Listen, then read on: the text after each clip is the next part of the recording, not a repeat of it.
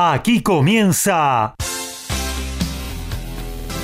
Código Deportivo. Todos los deportes, todos. Pasión, info y opinión para compartir con vos. El mejor equipo y la conducción de Gabriel Giachero. Ajustate el cinturón. Arranca Código Deportivo.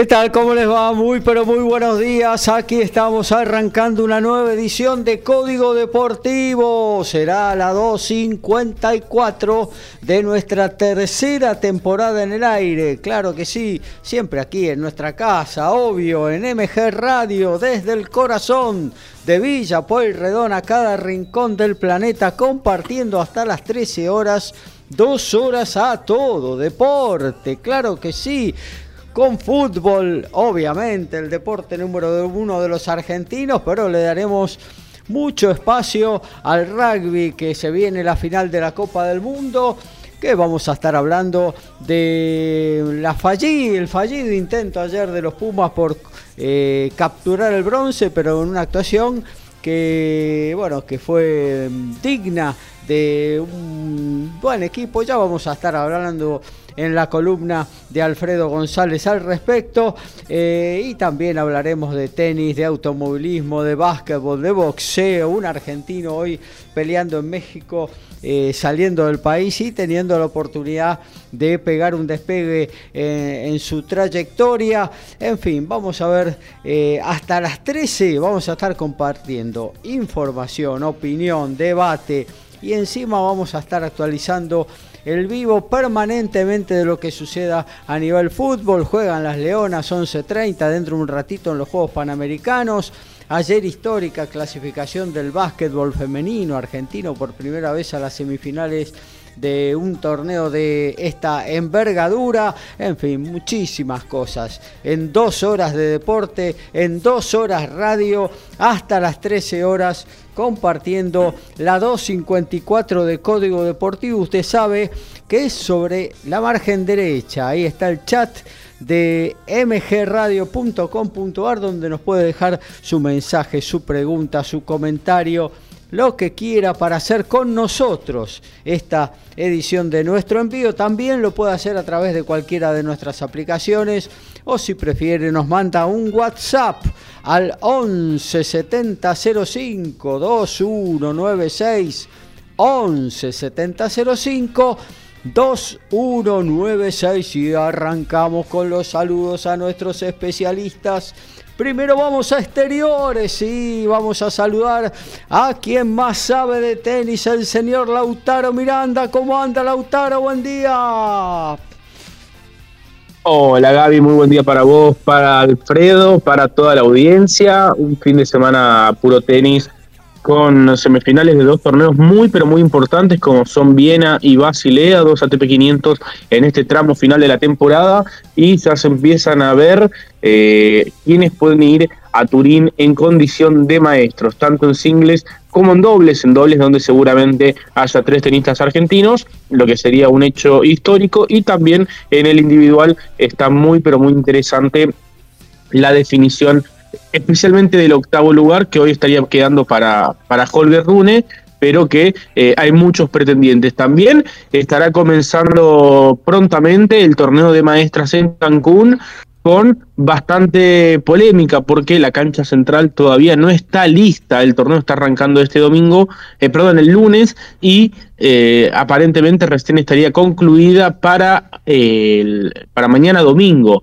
Así que apenas un día antes del torneo recién estaría habilitada la cancha central. Muchas jugadoras se han quejado de las condiciones, especialmente eh, del viento y de la infraestructura que hoy, a dos días de que arranque el torneo, está presentando la cancha central. Pero bueno, también se acerca el Master 1000 de París, ya tenemos cuadro principal, ya tenemos cuadro de la quali, había un argentino desde la clasificación que era Pedro Cachín y perdió eh, en la primera ronda. Y bueno, después estaremos viendo qué argentinos estarán jugando el cuadro principal, qué cuadro tienen, y bueno, y aprovechando que se, se, juega este torneo en París, el último de la temporada, tanto Sebastián Báez como Francisco Cerúndolo ayer fueron a alentar a los Pumas a San Denis, eh, lo subieron a, sus historias de Instagram, en el caso de Francisco fue eh, con, con, su novia, en el caso de Sebastián Báez fue con su equipo de trabajo, y, bueno, seguramente que pasaron un buen momento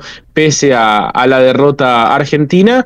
Y bueno, es un torneo que, que, tendrá muchísimos alicientes como Tomás Echeverry, que ayer perdió un cuarto de final de Basilea de manera muy pero muy ajustada ante Holger Rune y que eh, podría jugar ante Novak Djokovic en la segunda ronda del Master 1000 de París. Pero bueno, todo eso lo estaremos eh, completando en la columna. También Gaby, por supuesto, vos hacías mención a los Juegos Panamericanos. Hay muchos argentinos eh, en zona de definición en estos Juegos Panamericanos. Lourdes Carlet, Julia Herrera están en semifinales, ya han garantizado una medalla para la Argentina y podrían enfrentarse en la final con boleto para ambas en París 2024. También Facundo Díaz Acosta está en semifinales y lamentablemente Facundo Bagnis ha quedado en el camino en la jornada de ayer.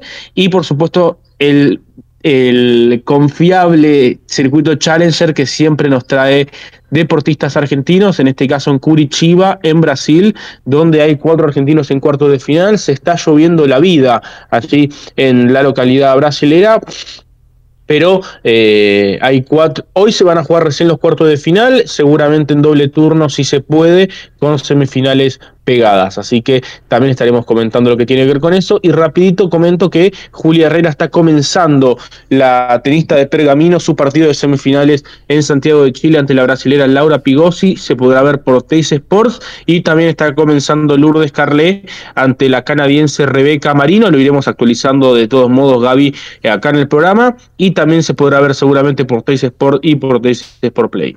Claro que sí, vamos a estar ahí el minuto a minuto, game a game, lo que suceda eh, con, las chicas en los Panamericanos. También arrancan 11.30 eh, las Leonas jugando el partido más difícil de su grupo clasificatorio frente a Estados Unidos, que es eh, el conjunto que siempre les pelea la medalla de oro en esta competencia al seleccionado argentino femenino de hockey sobre césped.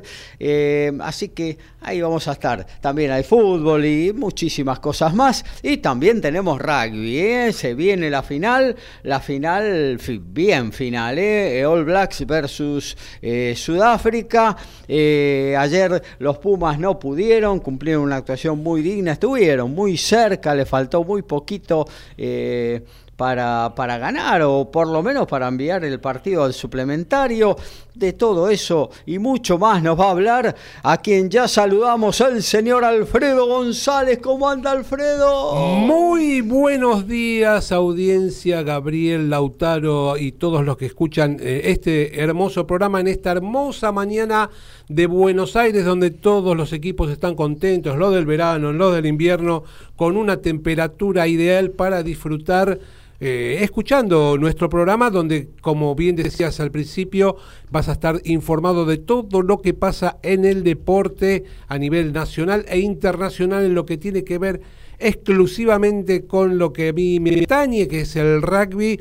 En el día de ayer los Pumas, como bien decías, no pudieron cumplir con su mejor actuación en un mundial, que es llegar a un tercer puesto, como había sido en el 2007.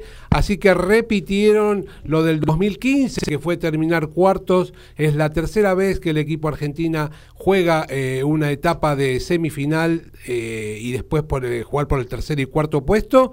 algo que vamos por ahí a estar analizando.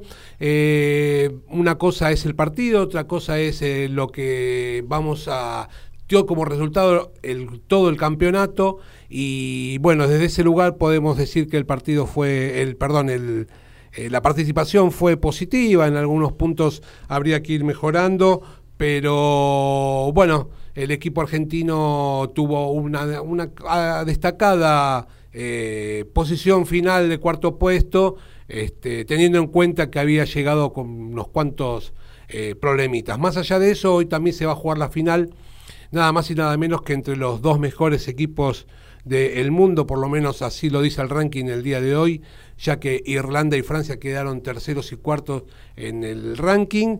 Y bueno, dos estilos de juegos diferentes se van a estar presentes.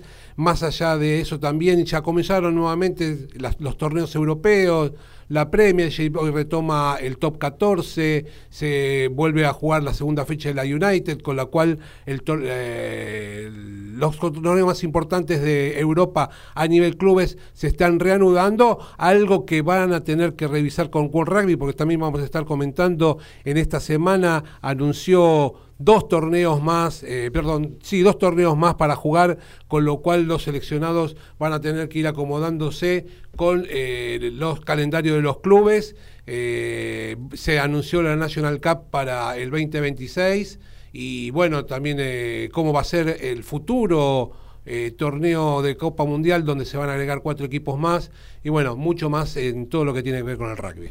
Ahí está. Tenemos muchísimo para compartir en esta 254 hasta las 13 por MG Radio. Básquet, rugby, fútbol, tenis, boxeo, deporte motor y más. Código Deportivo.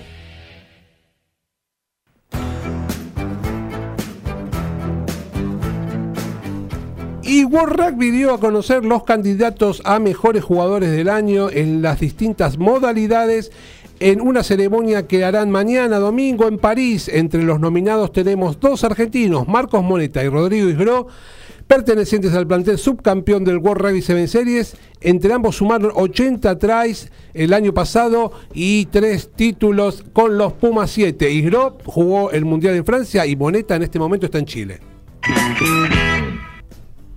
El día de ayer ocurrió una situación muy curiosa en el Challenger de Brest, en Francia, ciudad natal, por ejemplo, del Pipa Higuaín, del Pipita Higuaín en realidad, y eh, la situación curiosa fue que se enfrentaron en cuarto de final Hugo Gastón y Arthur Caso, ambos tenistas franceses y ambos que tenían wildcard para disputar la quali del Master 1000 de París. Se enfrentaron ayer en cuarto de final, el que ganaba obviamente pasaba a las semifinales y por ende no podía jugar la quali del Master 1000 de París, el perdedor sí porque ya tenía la invitación. De esta manera ayer ganó Hugo Gastón y debió bajarse de la quali del Master 1000 de París. Arthur, Arthur Casó sí viajó hacia la capital y estará jugando en un rato ante Roman Safiulin, en tanto que Hugo Gastón está jugando en semifinales del Challenger de Brest ante Benjamin Bonsi. La otra semifinal la disputará el español Pedro Martínez ante el también local Constant Lestien.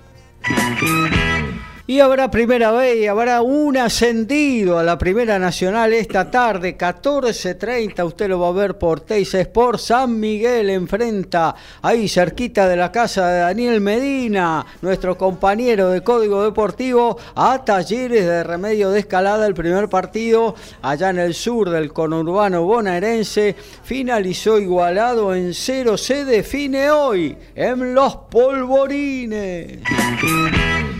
Bueno, y arrancamos con el rugby, amigo Alfredo González, porque vamos a hablar, eh, bueno, de todo lo que está sucediendo con el Mundial y todas las novedades de la pelota ovalada. Así es, vamos a arrancar con lo que sucedió en el día de ayer, ya que se enfrentaron los Pumas frente a Inglaterra, dos equipos que se habían enfrentado en la etapa clasificatoria, donde los ingleses volvieron a ganarle al equipo argentino pero esta vez este, no fueron tan eh, contundentes. De hecho, el resultado es un poco mentiroso, ya que los Pumas jugaron mejor, pero lamentablemente el resultado no fue el favorable.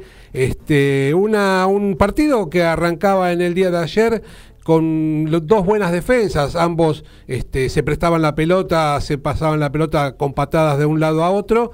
Y las buenas defensas hacían que los equipos no pudieran acercarse a los cinco al contrario, pero este, fueron un poco más allá, los Pumas empezaron a arriesgar un poquito más, a jugar de manos Y, en ese momento Inglaterra, la única que tuvo que pudo penetrar la defensa argentina, pudo marcar el único try de ese primer tiempo y pudo facturar el equipo de la Rosa. A partir de allí el equipo argentino siguió intentando, pero la verdad que eh, muchas falencias en el, eh, en el traslado de la pelota. el traslado de la pelota, el, errores de manejo, mucho no con este con eh, otros equipos como Nueva Zelanda te lo facturan de otra manera, perdiste por goleada este, como sucedió en la semifinal. En esta Inglaterra por ahí te da una chance más, pero si vos querés ganar, esos errores no los podés tener. Este, y la verdad que el equipo argentino desde ese lugar dio mucha ventaja. Es una lástima porque se jugó bien, o sea, más allá de eso, eh, se defendió bien, eh, se buscaron opciones de ataques que dieron resultado. Pero al momento por ahí de, de poder quebrar la línea de ventaja siempre ocurría algo. O se caía la pelota, o había no con. Así que cada, eh, para colmo regalaban algunos penales eh, sencillos. Este, lo que con el pateador que tiene Inglaterra, que es Farrell, que facturaba desde cualquier lado, sumaba este, puntos a tal punto que en un momento el equipo inglés se llegó a poner 16-3, lo que era eh, una diferencia este, mentirosa del partido, pero bueno, eh, el, resultado marcaba eso. Pero era un poco, o sea, era mentirosa, sí, pero era un poco lo que sucedió también en el primer partido, ¿no? Donde los ingleses se dedicaron a patear arriba y cuando tuvieran, tenían, no, estaba Farrell, tuvo Ford ese día y todo lo que podía, los palos le pegaban, le embocaban. Aprovecharon todas las posibilidades que le dio el equipo argentino, porque como bien te decía, los puntos que sumaban eran por inoperancia del equipo nacional, por alguna pena, algún penal, algún no con o algo que le generaba este, una situación de favor. Y después, si querés, hablábamos del árbitro, porque hasta Cheika se quejó de la situación. Viste esos detalles mínimos que vos decís, che, es penal esto. hay una muy clarita de, en el segundo tiempo que le cobran a Gallo que vos decís, che, viejo, de, de a favor, de en contra por este penal, pero bueno, bien lo dijo el entrenador, no somos Inglaterra, no somos Sudáfrica, no somos Nueva Zelanda, hay que lucharlas desde otro lugar y bueno, más allá También de eso, hubo un try argentino que un pase forward evidente. Pase forward evidente, bueno, pero el reglamento eh, convalidaba la, situación del árbitro por, una cuestión muy técnica, no importa, pero tenés razón. El primer try argentino estaba al lado, corriendo, corriendo a la par de la pelota. El primer try argentino hubo un pase forward que fue debería haber sido sancionado. Más allá de eso fue increíble. Sí. Eh, ¿Cómo no, no la vieron? Realmente es, es un misterio, porque fue, obviamente en la, en la repetición se ve claro que, el pase es para adelante. Sí, pero ya una vez sancionado por una cuestión eh, eh, reglamentaria no se podía volver atrás, ni siquiera interviniendo el TMO. Es largo de explicar, no importa la, la, situación esa en este momento. Así que bueno, Inglaterra jugaba con pase corto, jugaba cómodo en esa situación y se fueron al descanso con el try de los Pumas 16 a 10. Cuando comienza el segundo tiempo, una de las claves que siempre se dice en el rugby es que no te marquen en el final del primer tiempo y que no te marquen en el principio del segundo. Bueno, eso le pasó a Inglaterra. Argentina pudo marcarle, lo pudo dar vuelta, se puso arriba en el marcador y lamentablemente a los tres minutos un baldazo, un mazazo, no sé, llámelo como quieran, eh, del equipo inglés que le taparon un kick a, Carrera. Nuevo try de Inglaterra, se puso nuevamente arriba y Argentina no lo pudo dar vuelta más. Se pudo acercar, este, jugó mejor, eh, propuso, pero la verdad que nunca pudo, eh, a, tal punto que a cuatro minutos del final, un penal de Sánchez, que no erra nunca, estaba un poco esquinado, tampoco era para tanto, erró lo que podría, hubiera sido el empate. del equipo argentino y eh, con la nueva con la reglamentación esta habría que había habido hubiera habido un alargue Em, Lástima que la, Argentina no fuerza nunca un drop tampoco, ¿viste? Acercarse, mm. acercarse y bueno, y separar un poquito al 10 y que le pegue al arco. No, no, no hace rato que Argentina no juega eso. No, cuando eh, la circunstancia lo merita, Claro, en, en, algunos, algunos momentos del segundo tiempo, se, para mí, ¿no? Se podría haber optado por esa por esa posibilidad, ¿no? De haber eh, Sí, porque ellos estaban metidos atrás, digamos, ¿viste? Y teniendo en cuenta con que cuando entró Sánchez, Sánchez es un muy buen pateador, este se podría haber intentado jugar este de, hecho también, por ejemplo, no se jugó mucho mole en el primer tiempo, lo implementaron en el segundo, eh, algunas cosas que bueno, que como sabemos están muy estudiadas todas pero algunas veces nos preguntamos por qué esto sí o esto no. Algunos ya vio cómo son las redes sociales, ¿no? Enseguida empiezan la soberbia de Cheika y que esto y que lo otro. Eh, a ver, hay que, yo creo que tenemos que ubicarnos mm. en el lugar en el lugar que estábamos, ¿no? Argentina está octava, es, el octavo, noveno equipo del mundo, no, no, no, no, no le demos más vuelta. Claro. No le Esa es la realidad. Esa es la realidad. Entonces estar entre los cuatro primeros es una muy buena ubicación. Si se hubiera logrado llegar a la final o, ahora el bronce, bueno, hubiera sido mejor, obviamente, pero estar entre los cuatro primeros es un logro para el rugby argentino. La verdad que sí. Este, en, cuando llegó el, entrenador australiano, lo primero que le puso en la cabeza al equipo argentino es que se podía. y la verdad que eh, hay, se puede, pero bueno, hay cuestiones que, que si yo corro una carrera de 100 metros con... Eh, con Usain Bolt vas a estar se puede, Seguramente puede estar complicado, aunque me dé 50 metros de ventaja.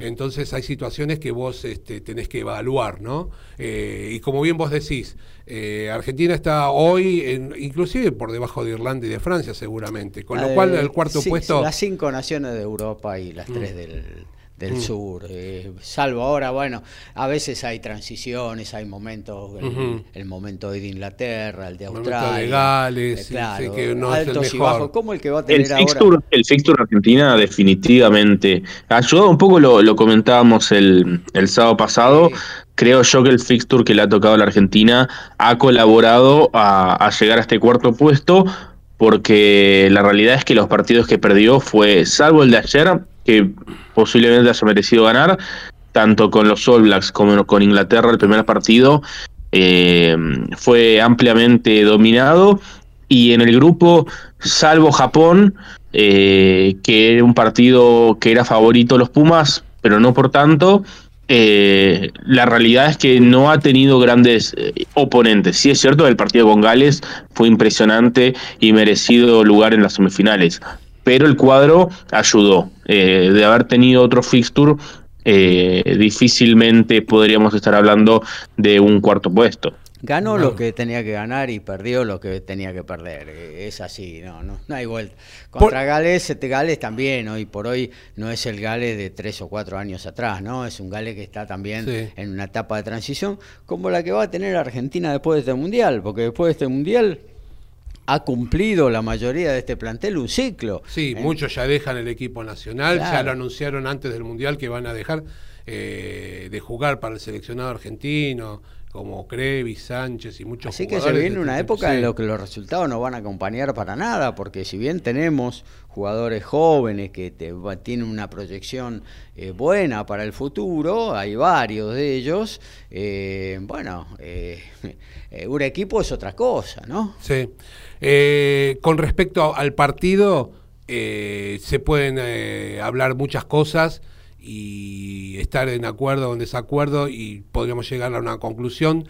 De la misma manera que no es lo mismo hablar acerca del Mundial. Yo con respecto al Mundial creo que, como bien vos decías, estamos en un nivel por debajo de muchos, creo que el resultado final es aceptable, uno con a la distancia siempre quiere con el exitismo que sean campeones del mundo, pero la realidad nos pone en otro lado y la verdad que eh, muy merecido el cuarto puesto del equipo argentino, más allá del partido de ayer, ¿no? Que hubiésemos querido llegar al bronce. Es una cuestión a veces de categoría, ¿no?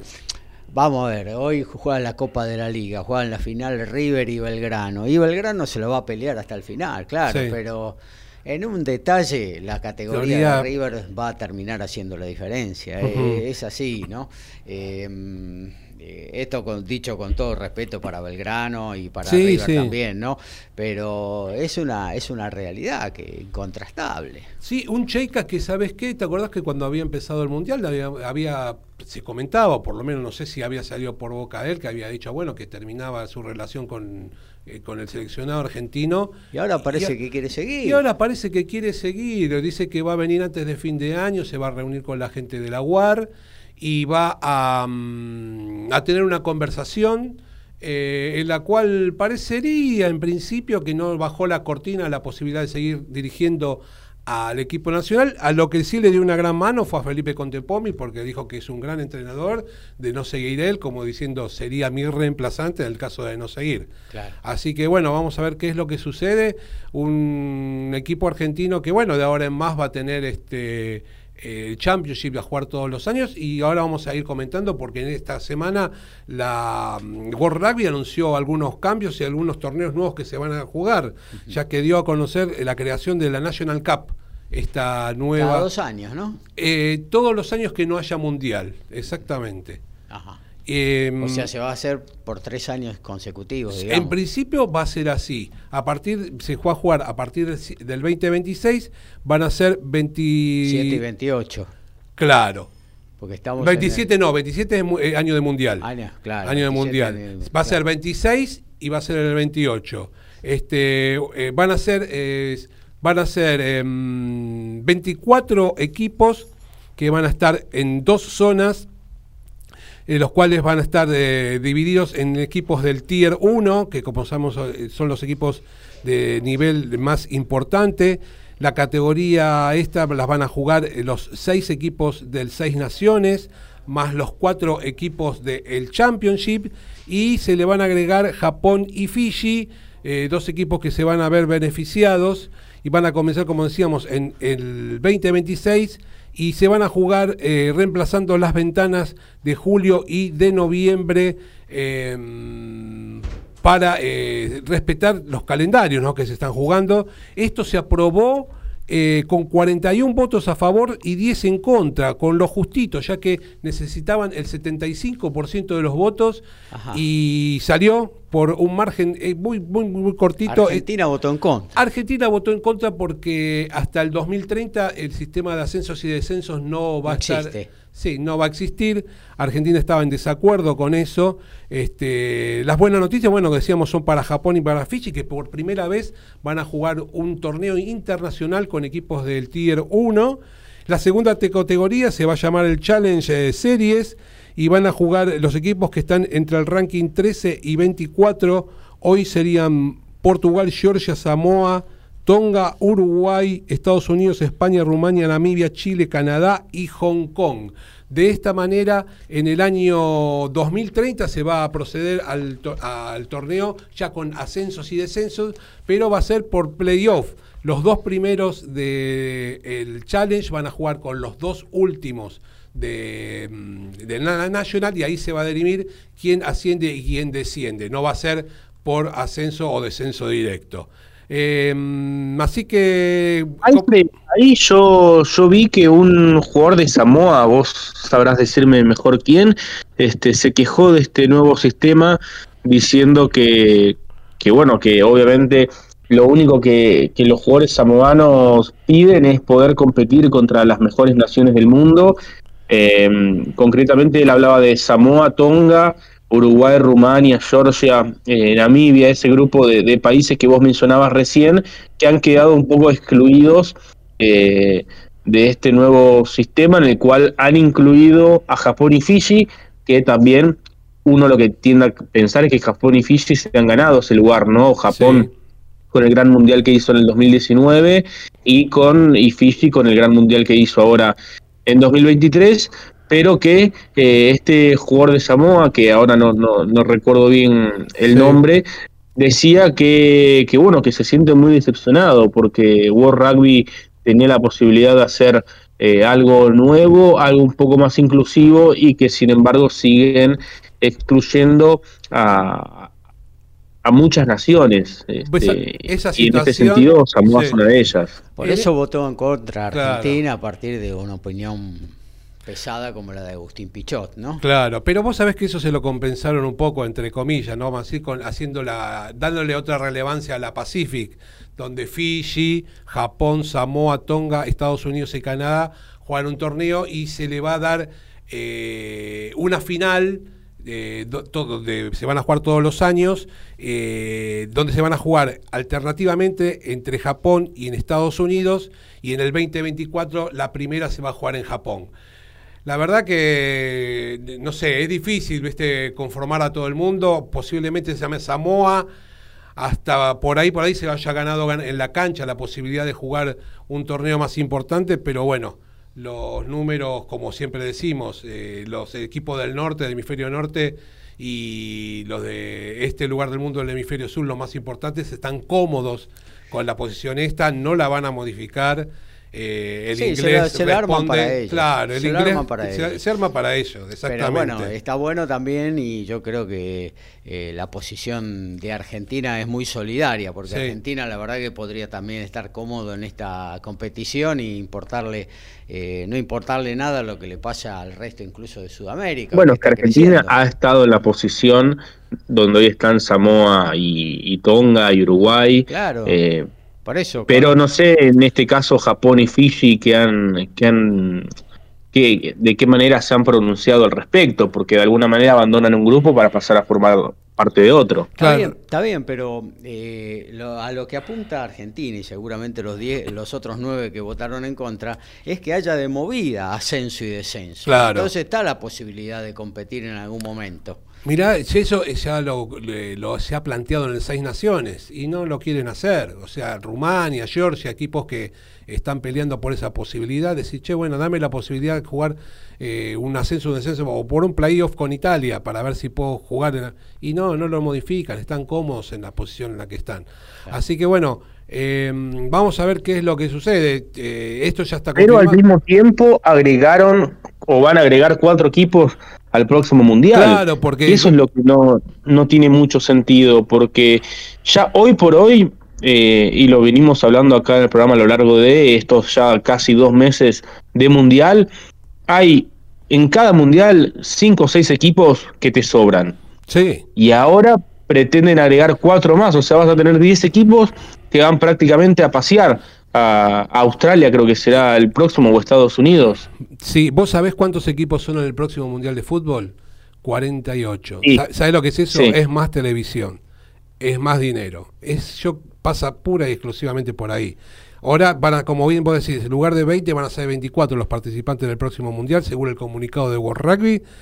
Esto ellos lo, lo, lo, visten como darle más oportunidades a los regionales, ¿viste? Darle, qué sé yo, que aparte de, de Uruguay, Chile, también pueden estar, estén en Estados Unidos o Canadá. Mm. Así que de esta manera, al ver 24, se modifica el sistema de torneo, con lo cual van a ser seis zonas de cuatro equipos cada uno y van a clasificar primero, segundo y los cuatro mejores terceros, como era el Mundial de Fútbol cuando tenía 24 equipos. Claro. Así que... Claro, pero además a los equipos malos o, o, bueno, los peores de, cada mundial, además le estás quitando un partido, porque digamos, eh, Namibia, que perdió por paliza todo, pudo jugar cuatro partidos en, en mundial. De esta manera si la lógica de que pierde todo se mantiene, ahora pasaría a jugar solamente tres.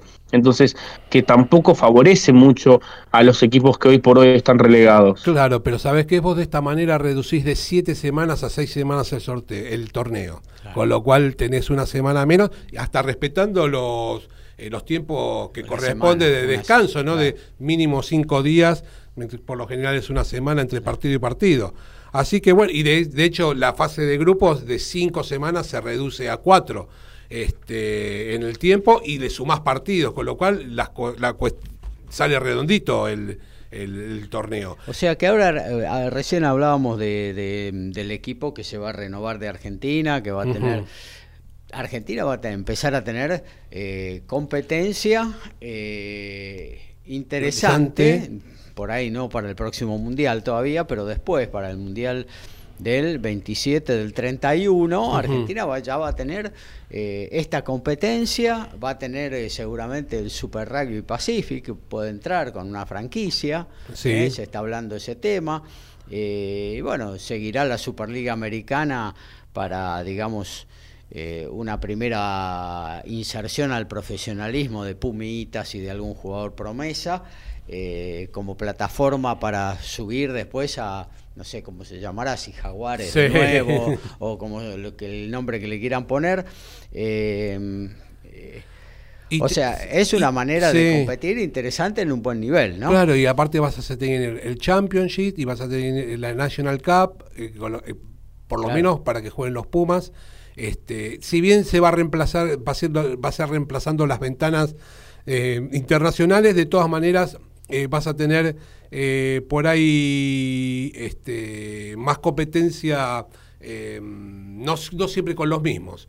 Pero bueno, vamos a ver qué es lo que pasa. Esto es todo un proyecto que como siempre es a largo plazo, las cosas eh, a este nivel no se programan de un día para otro como haría Chiquitapia. Claro. Este, así que bueno, lo que pasa, hablando de eso, ¿te acordás que hablábamos del sorteo del Mundial? Sí. Bueno, se confirmó finalmente cuándo se va a sortear el Mundial va a ser, el, el Mundial se va a jugar en eh, octubre del 2027 y el sorteo va a ser en enero del 2026, o sea que va a ser eh, un año y 10 meses con anticipación en este formato de 24 equipos. ¿Qué es lo que dice? Con el ranking del 25.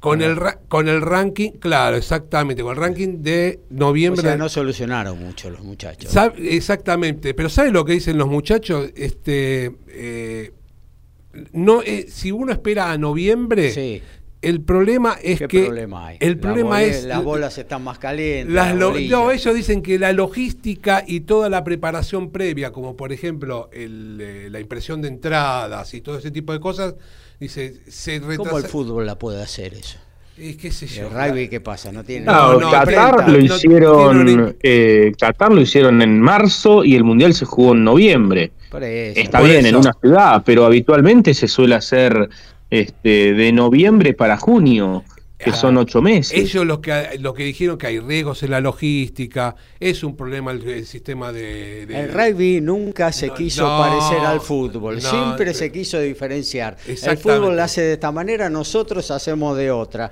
En un momento, lo recuerdo, hace varias décadas atrás, cuando no se jugaba el top, el top 12 Urba, que se jugaba todo un campeonato y de vuelta había tres que compartían el primer puesto y el campeonato. Tres campeones. tres campeones, sí. Tres, dos campeones. ¿Cómo puede ser? Campeones uno solo. Sí, había, Pero no, nosotros somos rugby y puede haber tres campeones. Sí, es verdad. Se empataba en puntos y había eh, todos los que, eh, compartían eh, la, la, misma cantidad de puntos en el primer puesto eran todos campeones. Eso es verdad. Me acuerdo un año Banco Nación y sí, creo que salieron campeones. Sí, Banco Nación salió compartiéndolo. así, que, así que bueno, esto es lo que tiene que ver el rugby internacional. Como bien decíamos, comenzaron a volver los jugadores que estuvieron en el Mundial, ya sus equipos, se arrancó la segunda fecha de la United, se reanudó el top 14, la Premiership arrancó hace dos o tres semanas, con lo cual se están organizando nuevamente eh, eh, los campeonatos a nivel de clubes, pero es un problema porque los calendarios, al sumar más partidos a nivel de selección, los clubes ya están diciendo, bueno muchachos, basta de sacarnos a los jugadores. Claro. Así claro. Sí, sí. Eh, bueno, eh, vamos a tirar unas líneas, porque así le dejamos paso al tenis con, Lautaro. Vamos a tirar unas líneas de lo que va a ser hoy a partir de las 16 la final del Mundial, ¿no? Eh, Springboks. All Blacks, el partido, dos concepciones diferentes de rugby, pero que seguramente van a conformar un partido de H y Tiza impresionante, ¿no? Un partido, la verdad que como bien vos decías, dos estilos de juegos diferentes. Un Sudáfrica que te dice, tomá, te doy la pelota, yo estoy tranquilo, hacé vos con lo que quieras con ella, yo te espero acá, en cuanto te la pueda sacar, seguro que te puedo vacunar de, de contra. Ante un Nueva Zelanda que va y propone y propone y mete este, y el, equipo especialista en hacer try de, primera fase con un Will Jordan encendidísimo, el win de neozelandés que está marcando muchos tries en estos, en este, en este últimos partidos. Así que vamos a ver hoy a las 4 de la tarde, en el mismo estadio donde jugaron ayer los Pumas con Inglaterra, una final eh, casi soñada, donde seguramente el partido va a pasar mucho por lo físico. Eh, por lo general, estos partidos eh, se suelen definir en los últimos minutos. Eh, vamos a dejar atrás el antecedente de eh, haber la semana de las dos semanas anteriores a comenzar el mundial, donde Sudáfrica le dio realmente una paliza a los eh, neozelandeses, que le, ganó por más de 30 puntos de diferencia en un resultado histórico. yo creo que las cosas hoy están 50 y 50. en un partido que hoy a las 4 de la tarde se va a ver por ESPN y donde Estuviste muy cerca, Alfred, de tener que cumplir tu promesa, la que habías hecho el programa pasado. Es verdad. Y, te salvó Polar por un punto. Sí, la verdad que en ese sentido. Sí, te habrás asustado, ¿no? Sí. el equipo inglés, la verdad que suele. Era, mira, eran dos estilos muy parecidos, tanto el de Inglaterra como el de el de Sudáfrica, donde se ponen muy cómodos dándole la pelota al rival, jugar en el campo contrario y, Sudáfrica no le encontraba la vuelta al partido y sobre el final un try y un penal de Polar, como bien vos decís, a tres minutos de terminar el partido, salvaron eh, mi dignidad y la de los eh, oyentes que pueden ver por eh, las cámaras mis piernas peludas. La bloqueábamos, la cámara. Así que, pero bueno, un, si no tienes nada para hacer hoy, es un y si te gusta o no y te gusta el deporte, es una buena oportunidad para ver un evento deportivo de nivel internacional de primer nivel. Bueno, muy bien. Eh, antes de pasar por el tenis, vamos a actualizar lo que está sucediendo. Por ejemplo, en Chile, Juegos Panamericanos, tenis, amigo Lautaro Miranda.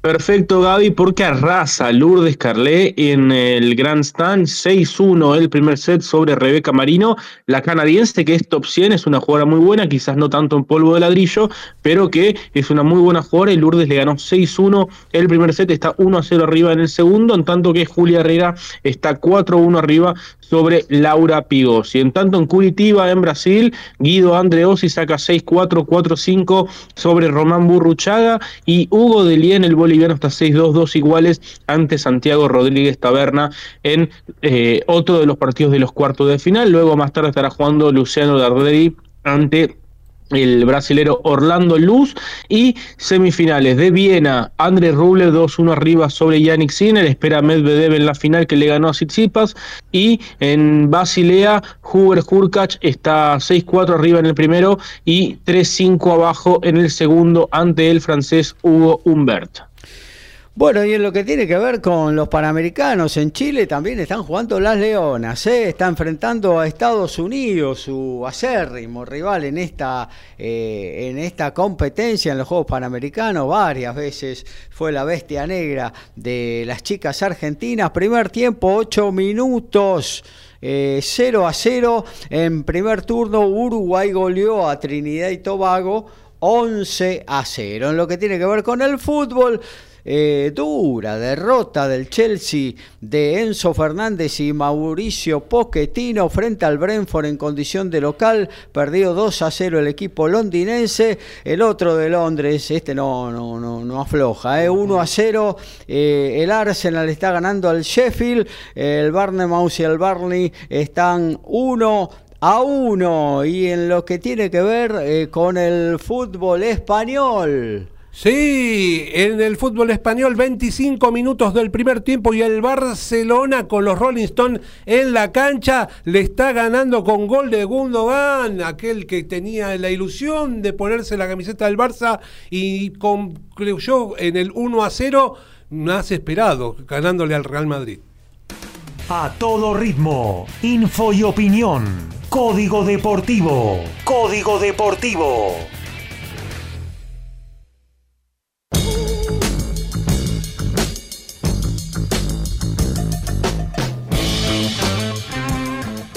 Y siguiendo con los premios de World Rugby, se anunciaron todas las categorías y la de mejor jugador tenemos a Aki de Irlanda, a Edsebet de Sudáfrica, y a Dupont de Francia. Mejor head coach a Farrell de Irlanda, a Foster de Nueva Zelanda, a Raidwulki de, de Fiji y a Niena Verde de Sudáfrica. Además se premiarán eh, jugador revelación, mejor trader del año, mejor jugadora y el ya mencionado mejor jugador de Seven, que entre los cuatro candidatos hay dos argentinos. Se cortó en ocho la racha de triunfos oficiales de Guido Justo, quien la semana pasada ganó en Castellón, en España, su primer título ITF. En esta ocasión, luego de haber pasado por Interclubes en Milán, fue a jugar a Monastir en Túnez y cayó en semifinales ante el polaco Pieczkowski. Pero de todos modos, el oriundo de Adrogué, provincia de Buenos Aires, se estará metiendo entre los mejores 600 tenistas del mundo.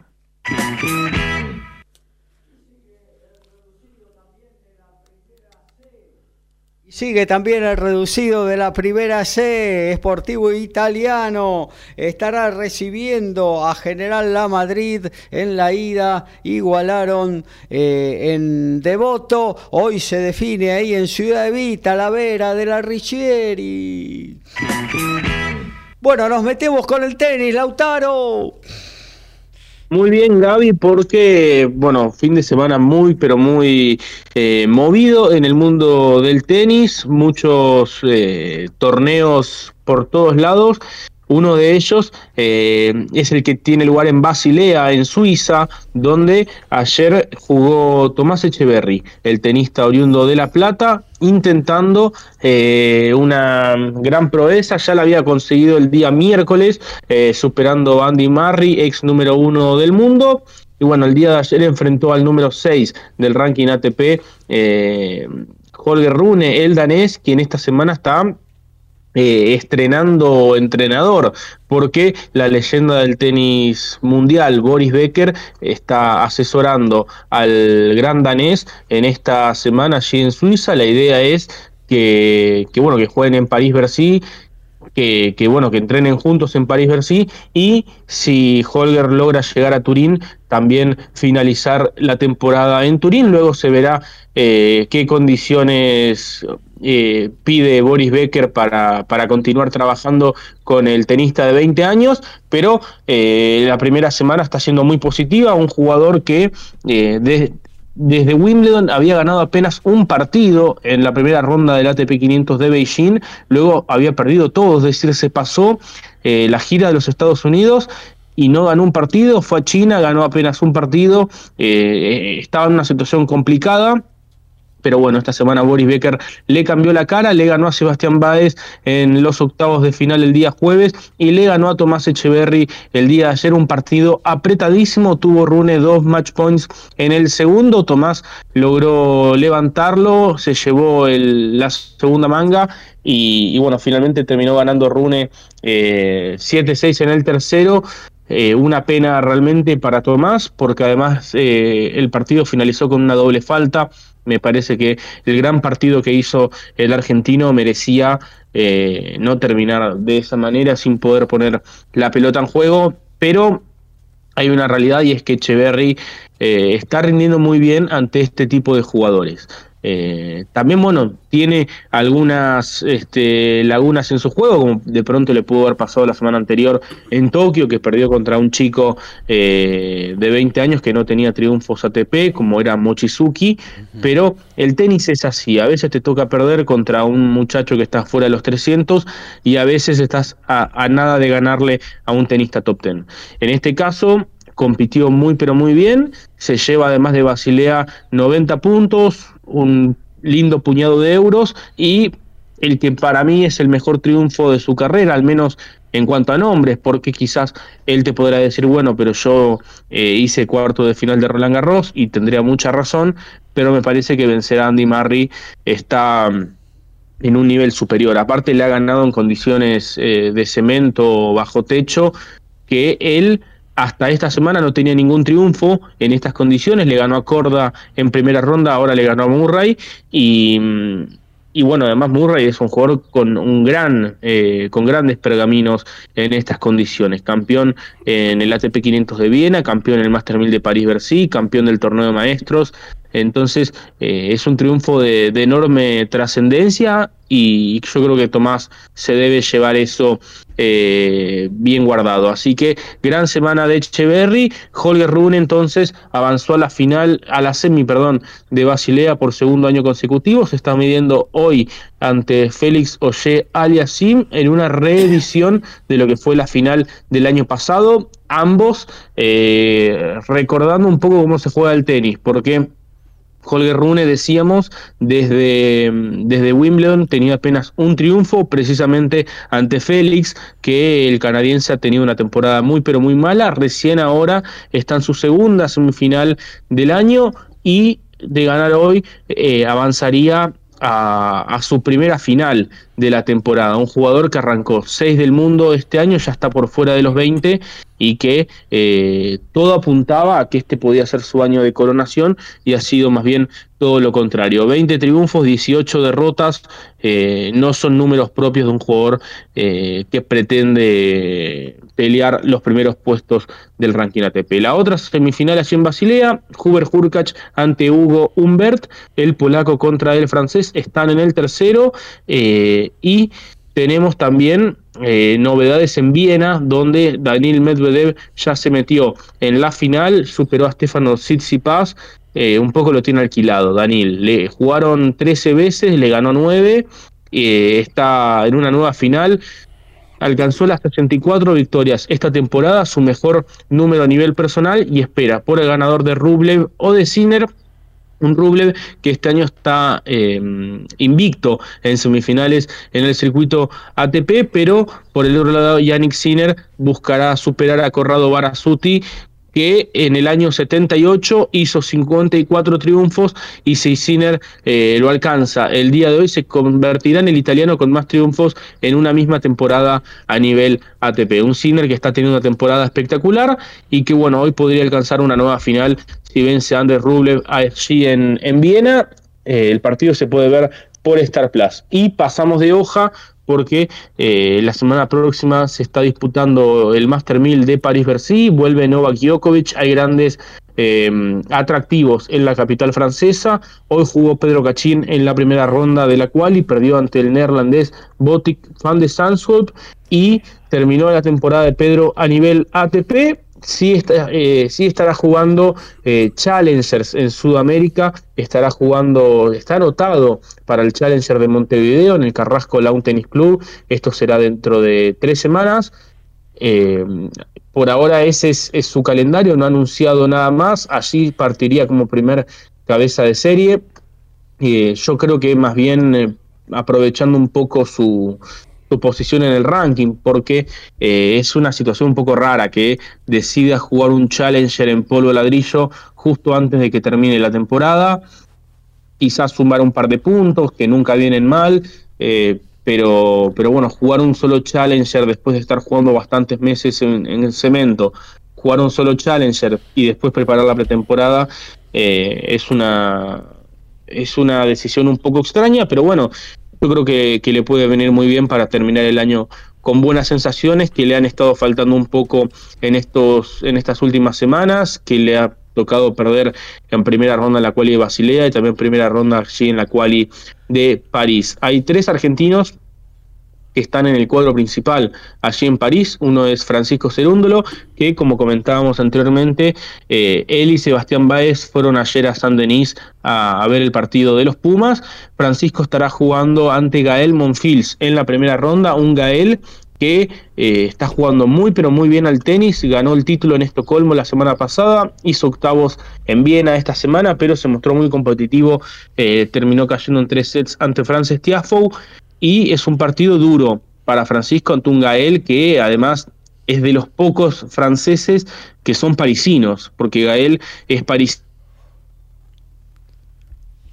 Ahí vemos, se cortó un poquito ahí el tema de del amigo Lautaro, que está trabajando a distancia, eh, no está aquí en el estudio de MG Radio. Eh, mira, eh, nos estaba comentando el tema del básquetbol, obviamente, pero vamos a meternos un poquito hasta en poder reconvertir nuestra comunicación. Lo dio vuelta Y, bueno, así fue eh, como ganó este año el francés, allí en Roland Garros. Así que Francisco Cerúndolo, durísimo debut. En caso de ganar, estará midiéndose a Casper Ruud, un Casper Ruud que necesita desesperadamente sumar puntos aquí en París porque está muy necesitado si quiere eh, jugar el torneo de maestros. Recordar que Casper ha jugado la final en Turín el año pasado, o sea que si no logra clasificar, perderá una suma importantísima de puntos que lo podrían sacar incluso del top 10. A un año de ser número 2 del mundo, podría el noruego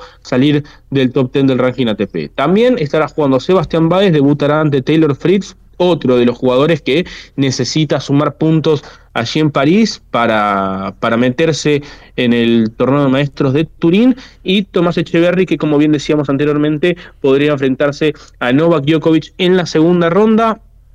Eh, antes estará jugando ante un pupilo de Novak Djokovic, ante Miomir Kekmanovic, el serbio, ex número uno del mundo junior, eh, eh, que ha sido entrenado hace un par de temporadas por David Nalbandian. Tiene la misma edad, tanto Miomir como Tomás, eh, ambos son eh, categoría 99.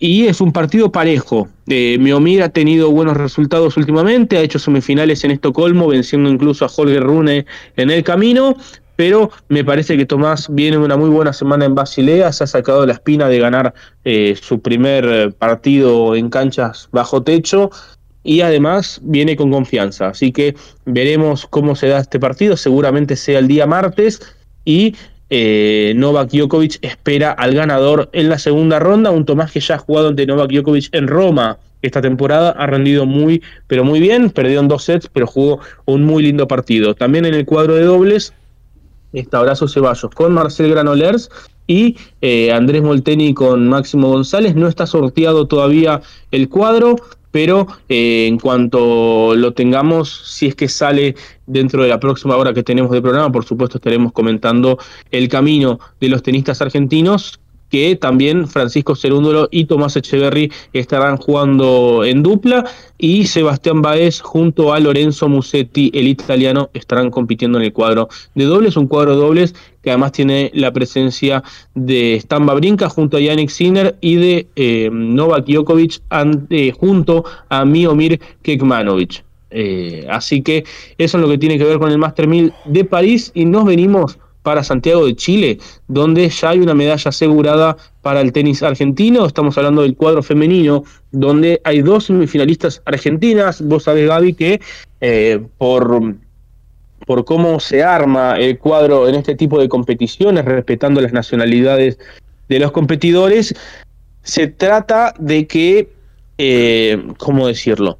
De que queden los del mismo país en distintos sectores del cuadro. Es decir, en este caso, Lourdes Carlet y Julia Herrera, quienes eran las dos eh, mejores tenistas de la Argentina, fueron cada una para lados diferentes del cuadro, y es por esta situación que eh, Lourdes Carlet y Julia Herrera están en semifinales y se pueden enfrentar en la gran final. Lourdes Carlet está 1-2 abajo en el en el segundo set ante Rebeca Marino, una jugadora que como bien decía anteriormente es top 100, es la segunda favorita de este cuadro y que ha hecho una jugada un poco rara en, su calendario, ella muy habituada a jugar en canchas duras, se vino a jugar eh, los Juegos Panamericanos a, Santiago de Chile. ¿Por qué eso? Bueno, la, la respuesta es sencilla.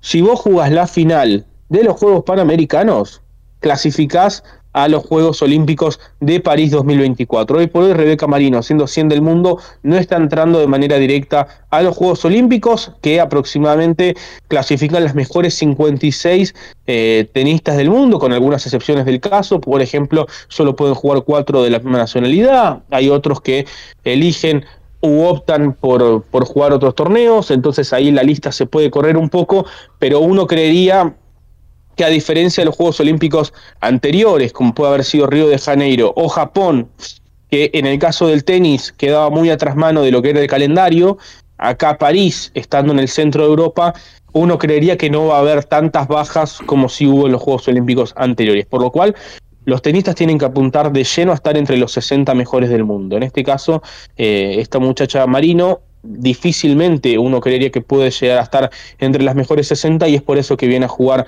este torneo. Así que están jugando en este momento Lourdes Carlet 6-1, 1-2 ante Rebeca Marino, en tanto que en la cancha central Julia Riera está 5-3 sobre Laura Pigossi en este extenso primer set. Pigossi es una jugadora que trae todo, es una jugadora que trae todo, la brasilera.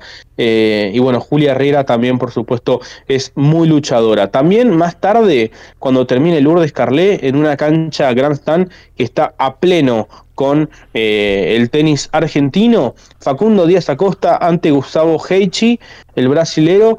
Esto fue la final de los Juegos Ode Sur del año pasado. En esta ocasión se están enfrentando semifinales panamericanas. El que gana acá clasifica a los Juegos Olímpicos de París 2024. Después Díaz Acosta deberá eh, reafirmar esa posición en el ranking, porque en el caso de Díaz Acosta, además deberá terminar entre los mejores cuatro de la Argentina para poder clasificar a los Juegos Olímpicos. Pero bueno, eso ya es cosa del año próximo. A continuación de ese partido, eh, medalla de bronce, partido por la medalla de bronce en el dobles femenino, Lourdes Carles Julia Herrera ante la chilena Guarachi y su compatriota Labraña, partido duro, ayer, eh, ayer perdieron Lourdes y Julia en en las semifinales ante las colombianas Erazo y Pérez García.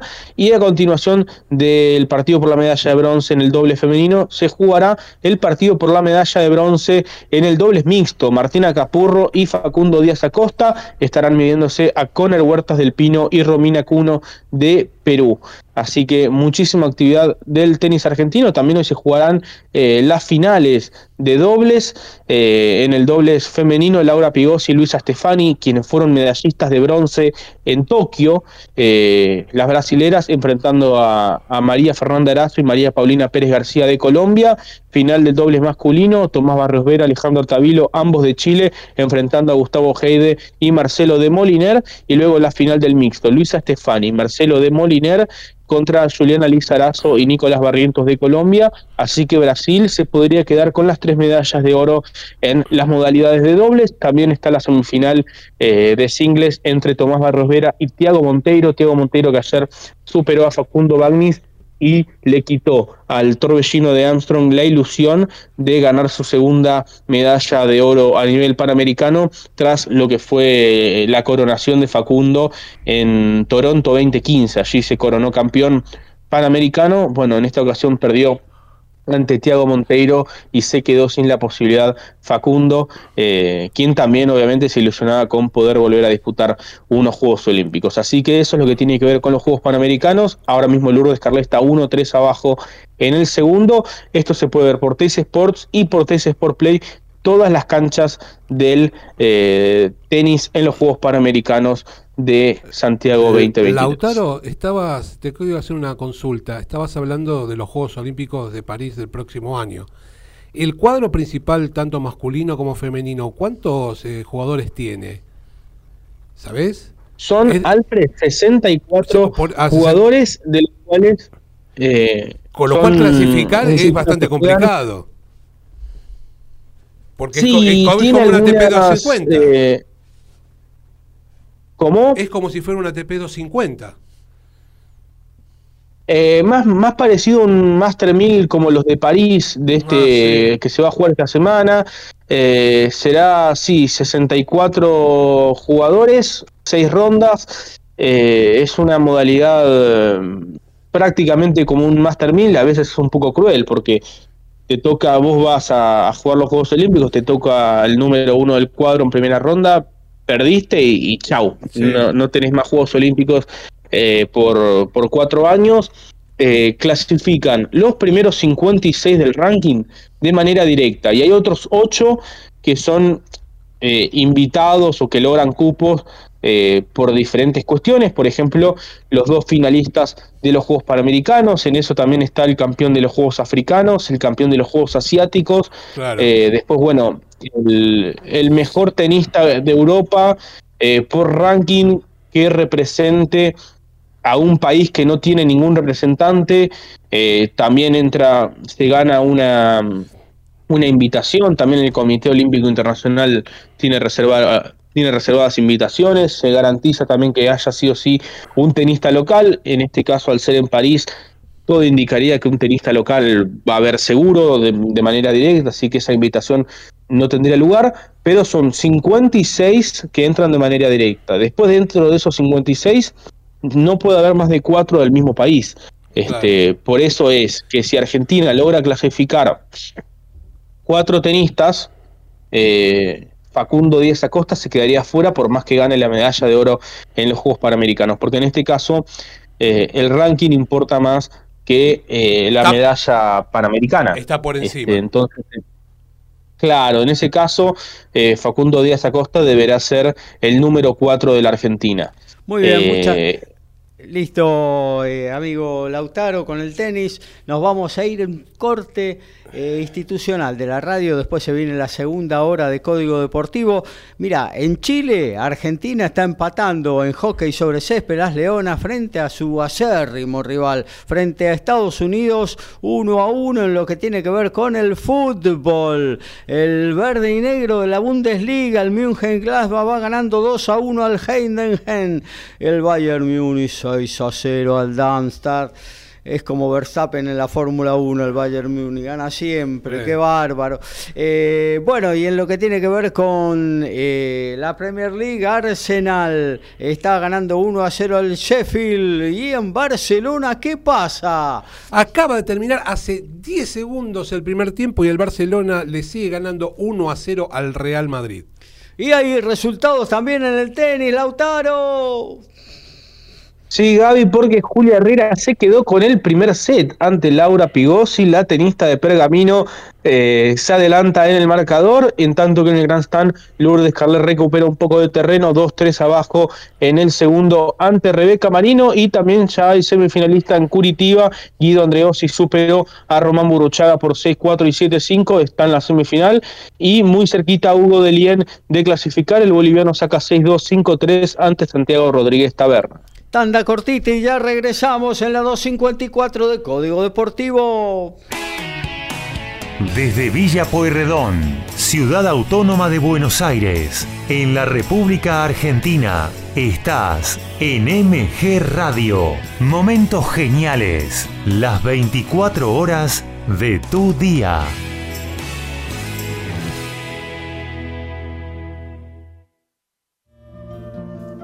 Mabel Rodríguez, clases de canto, interpretación, trabajo corporal y vocal. Comunicate a nmabelr@hotmail.com o al Instagram arroba nmabelr. Animate con Mabel Rodríguez.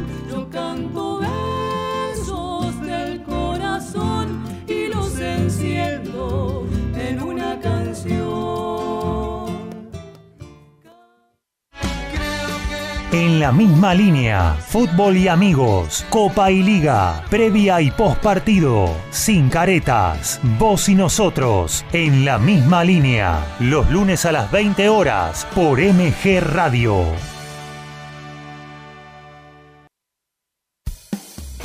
Racing Sport, Pablo Margolis y Equipazo, con toda la actualidad de la academia, entrevistas y el día a día futbolístico e institucional. Racinguista, no te podés perder a Racing Sport, los martes a las 20 horas por MG Radio.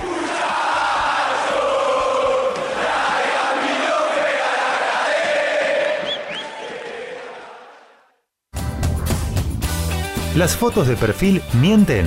Entra al Facebook MG Radio 24 y hacete amigo. Somos tal cual nos ves.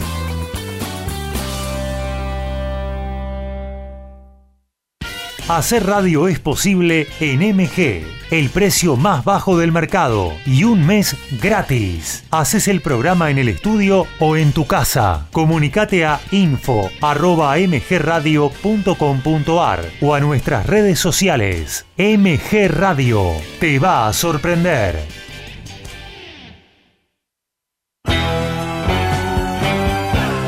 Estás en momentos geniales. Estás en MG Radio.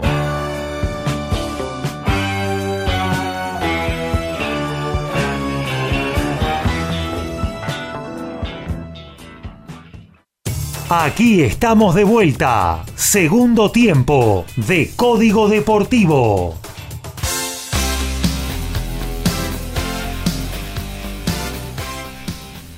Y aquí estamos, segunda hora, sí, de Código Deportivo 254. Ya vamos a estar compartiendo en un ratito nada más, luego de un separador, todas las novedades del básquetbol y también del boxeo. Eh, luego hablaremos de fútbol, cerraremos con automovilismo, estaremos eh, permanentemente actualizando eh, resultados que se vayan dando en todas las disciplinas deportivas. Por ejemplo, te cuento, primer tiempo 25 minutos a 5 del final de la primera mitad.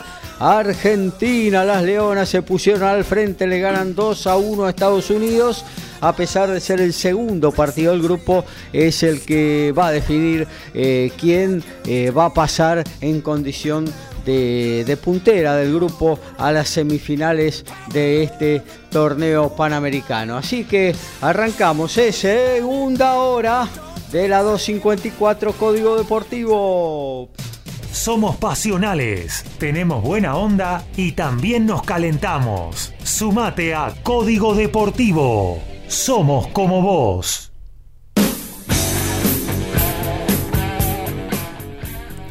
Y el Olympique de Lyon, y Sí. estamos hablando de fútbol, ¿eh? Sí. está peleando por no descender la League One, siendo uno de los clubes más tradicionales. 124 años de historia tiene, todavía no ganó este año. Tagliafico, que es parte del plantel, después de las eliminatorias, no fue convocado eh, y parece que fue sancionado de forma disciplinaria, ya que el viernes pasado se fue a ver a los Pumas la semifinal y no cayó bien en las autoridades del club, así que él nunca ocultó la situación, se sacó una foto con Fichot entrando al estadio, pero afuera.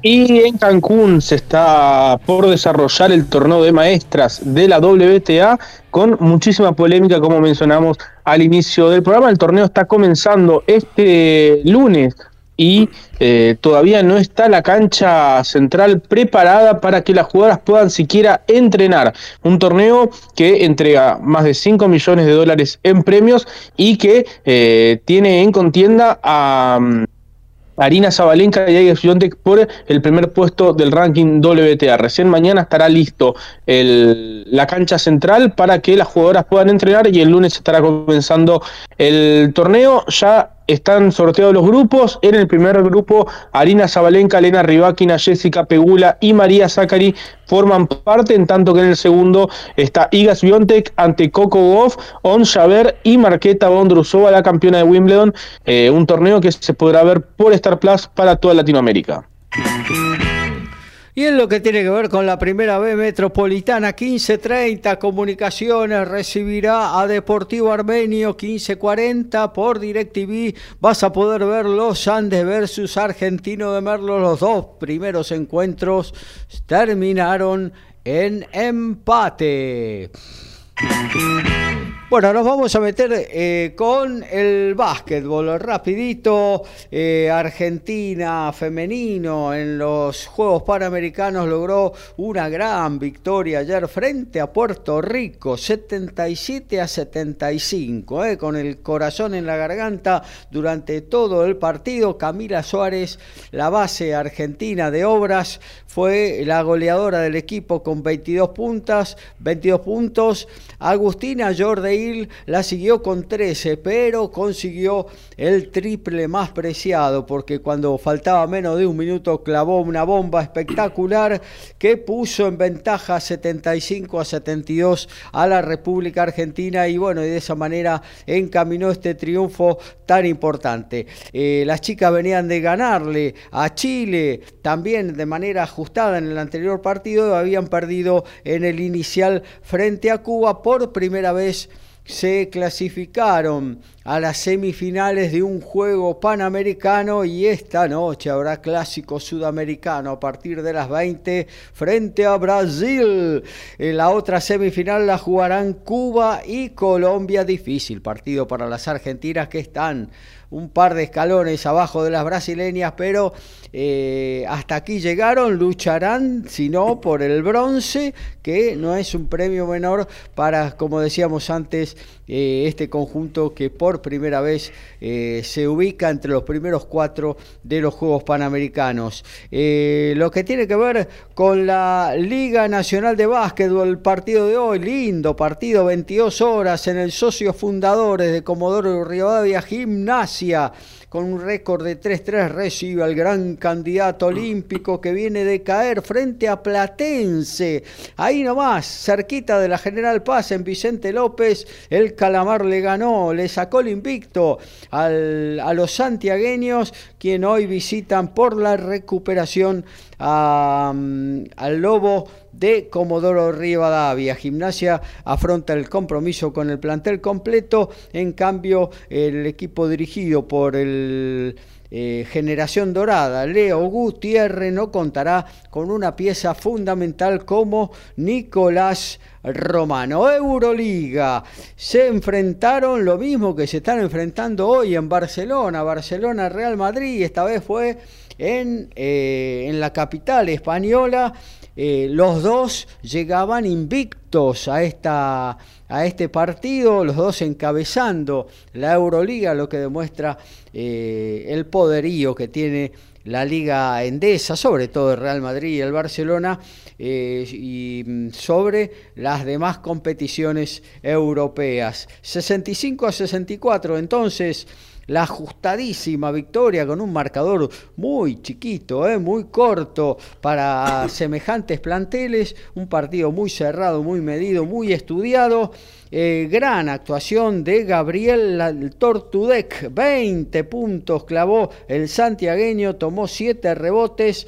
Campazo en la conducción, acertadísimo como de costumbre, 6 puntos nada más para el cordobés dio siete asistencias. En Grecia el Panathinaikos volvió a la victoria, le ganó 87 a 71 al Vasconia, que parece ser que se viene el nuevo técnico eh, Juan Peñarroya que es el técnico actual, me parece que se va afuera y entra Dukan Ivanovic. Lucas Vildosa solamente conquistó tres puntos en la victoria del Panathinaikos. El Bayern Múnich cayó en, en, la capital bávara frente al Fenerbahce 76 a 67, solamente 6 puntos de Volmaro. Y hubo, eh, claro, básquetbol de la NBA. Eh, viernes bien cargado de partidos. Y vamos con los principales, eh, con los que más nos interesan. Eh, la victoria de los Knicks, uno de los equipos más tradicionales de la NBA, quizás el más popular de todos, ganaron en condición de visitante en Atlanta, no en Villa Crespo, allá en Atlanta Hawks, 126 a 20 con 31 puntos de, de André Hunter, uno de los candidatos a esta eh, liga, la más poderosa del mundo. Los Celtics ganaron en condición de local. Eh, 119 a 111 frente a los Heat. Derry White eh, fue el máximo anotador con 28 puntos. Eh, ganó Chicago, sí, ganaron los Bulls 104 a 103, le ganaron a los Raptors con un buen goleo de DeMarc Rosen, 33 puntos, liderando a Chicago hacia la victoria. Ganaron los Spurs y ya empezó a pagar Víctor Wembanyama, el este androide que llegó de Francia, 2 metros 26, se mueve como un base hace tapones, asistencias, golea, 21 puntos ayer el francés, 12 rebotes para esta victoria por 126 a 126 de los de Greg Popovich en tiempo suplementario y otro que la descoció, y esto no es ninguna novedad, es Luka Doncic para el triunfo de los Dallas Mavericks 126 a 120 frente a los Nets. 49 puntos hizo Luka Doncic, tomó 10 rebotes y dio 10 asistencias. Y está ahí entonces lo más destacado de esta eh, NBA en el viernes con mucho rodaje. También va a haber boxeo esta noche. ¿eh? Un argentino se presenta en el Arena Ring Central de México DF, estamos hablando de Tobías el Pitbull Reyes, 13-0. 12 knockouts el argentino y va a pelear a la boca del león frente a Cristian Chicharo González, 15-2, 5 knockouts el mexicano. Esto es pautado en la categoría mosca, no hay ningún título en juego, pero realmente puede ser esta una, un trampolín para el boxeador argentino que ostenta los títulos argentino, sudamericano e internacional de la Asociación Mundial de Boxeo en categoría mosca y que fuera campeón sudamericano y latino FIB de la categoría Super Mosca. Los dos dieron 50-200 y lo vas a ver, eh, lo vas a poder ver por el reaparecido eh, ciclo Combate Space a partir de la medianoche argentina. Otra que hizo historia, vaya si tiene historia encima, Amanda Serrano, la puertorriqueña siete títulos en siete categorías diferentes.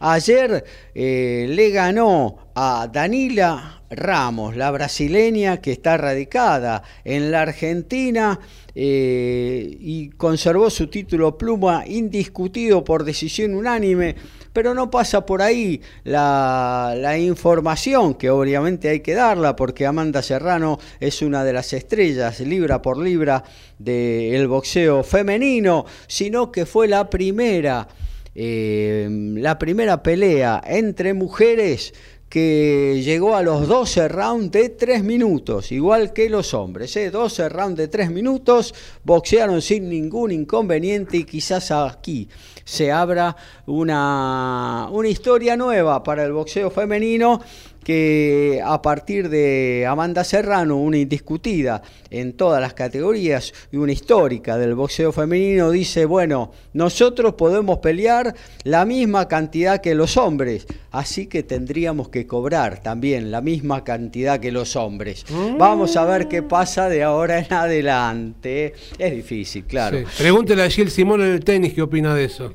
Claro. Eh, bueno, y hoy en el, en el Kingdom Arena de Riyadh, en Arabia Saudita. Eh, el campeón mundial peso pesado del Consejo Mundial Tyson Fury enfrenta al ex campeón del UFC.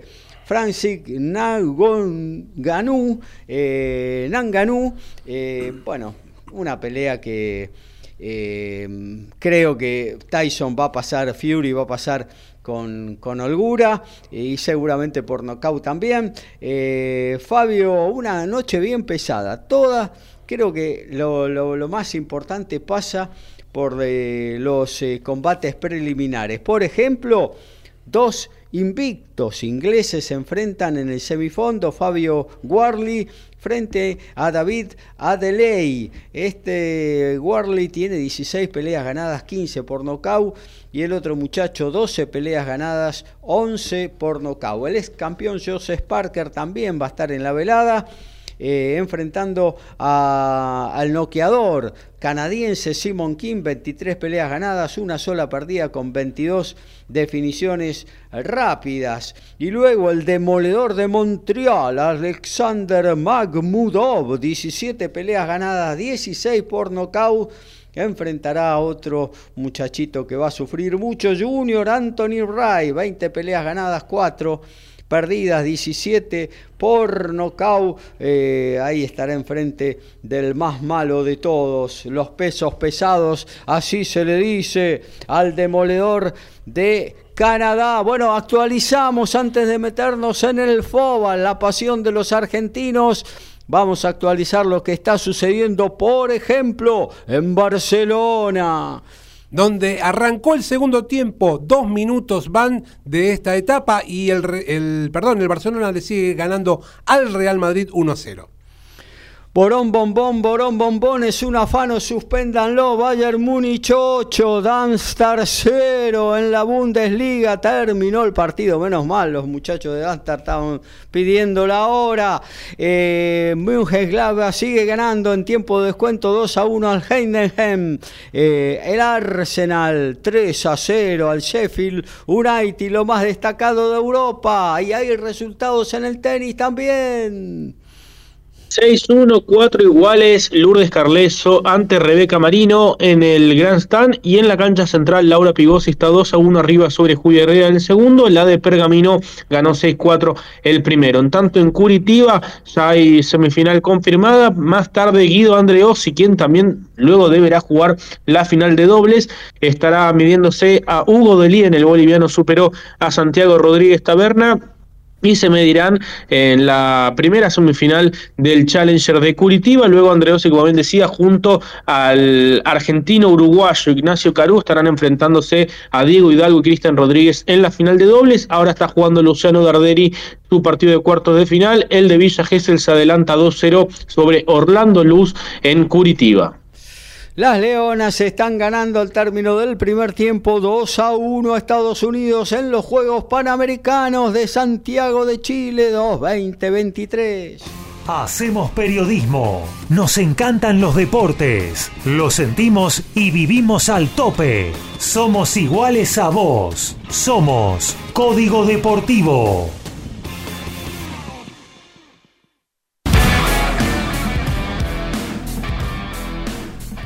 Y la Unión revisó las alegaciones presentadas por el jugador inglés Curry, que afirma que el hooker sudafricano lo llamó blanco de mierda. Ah, el organismo rector del Se rugby. dio vuelta la tortilla. Sí, el organismo rector del rugby afirma que ante la acusación y con la investigación hecha hasta el momento no hay prueba suficiente, por lo que va por cerrado el asunto, al menos que aparezcan eh, pruebas adicionales. Pero así, eh, hoy va a estar autorizado para jugar la final de la Copa del Mundo. Una de las novedades en la quali del Master 1000 de París-Bercy es la participación de Dominic Thiem, un campeón de Grand Slam, ex número 3 del mundo, jugando una quali de Master 1000. El sorteo lo emparejó con el italiano Lore- Lorenzo Sonego y Dominic ganó 6-1 el primero, está sacando 40-15 en el primer juego del segundo, eh, pero bueno, siempre es una novedad una situación como esta de tener un campeón de Grand Slam jugando una quali de Master 1000. Por ahora, sin dificultades el austríaco. Bueno, nos metemos en el fútbol, muchachos, porque hoy arranca la décimo primera de la Copa de la Liga.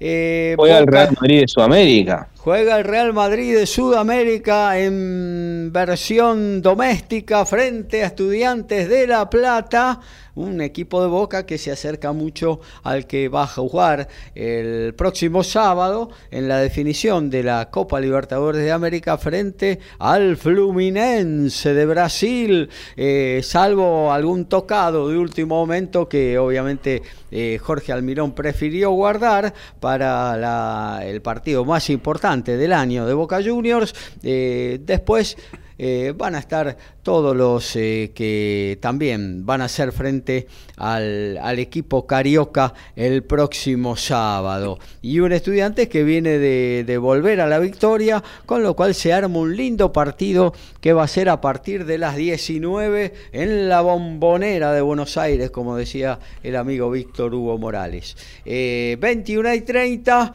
Eh, instituto en una muy buena posición eh, en la tabla de posiciones con respecto a la parte baja de la tabla. Eh, va a recibir en Alta Córdoba a un necesitado, necesitadísimo Vélez Arfield, que viene de perder en su propio estadio, en el Almalfitani, frente a eh, Banfield, ¿no? Sí. Realmente está Los en una situación complicada. Los hinchas de Vélez están todos con la aplicación de lo de promedios en, la- en el celular, haciendo ¿no? cuentas. Sí, es impresionante como los altibajos del equipo, ¿no? Porque gana partidos de forma merecida y hasta por momentos cuando viene y después pierde como el fin de semana pasado. Y tiene equipo para más, Y tiene, tiene- equipo para más, por eso exactamente. Tiene equipo para más. Lo que pasa es que esto, esto del promedio del descenso, el promedio en este caso no es promedio, sino que es suma de puntos, pero esto del descenso, la pelea del descenso te come la cabeza,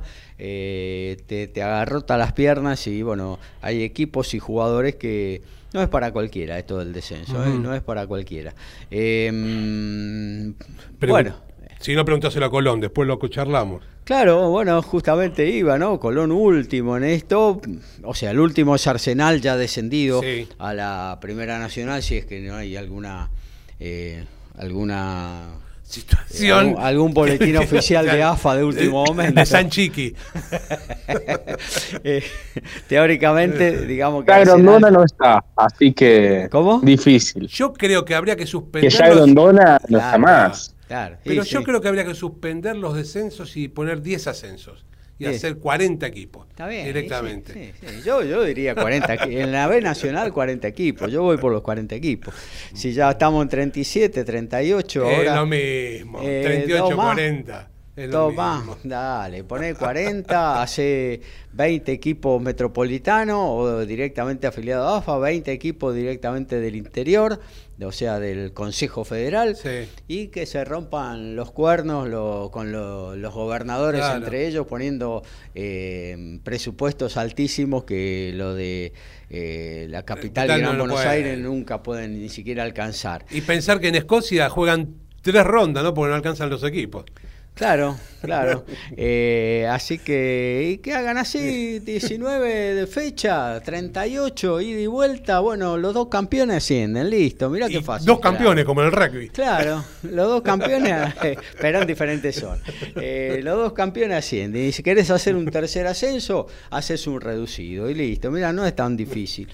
No, no te complicás con el, no te complicás con los descensos, porque haces dos descensos de la zona metropolitana, dos ascensos de la B, dos descensos al federal, dos Ah. ascensos del federal. Armemos la carpeta y vayamos el lunes. No, pero no, hay que llevar, no.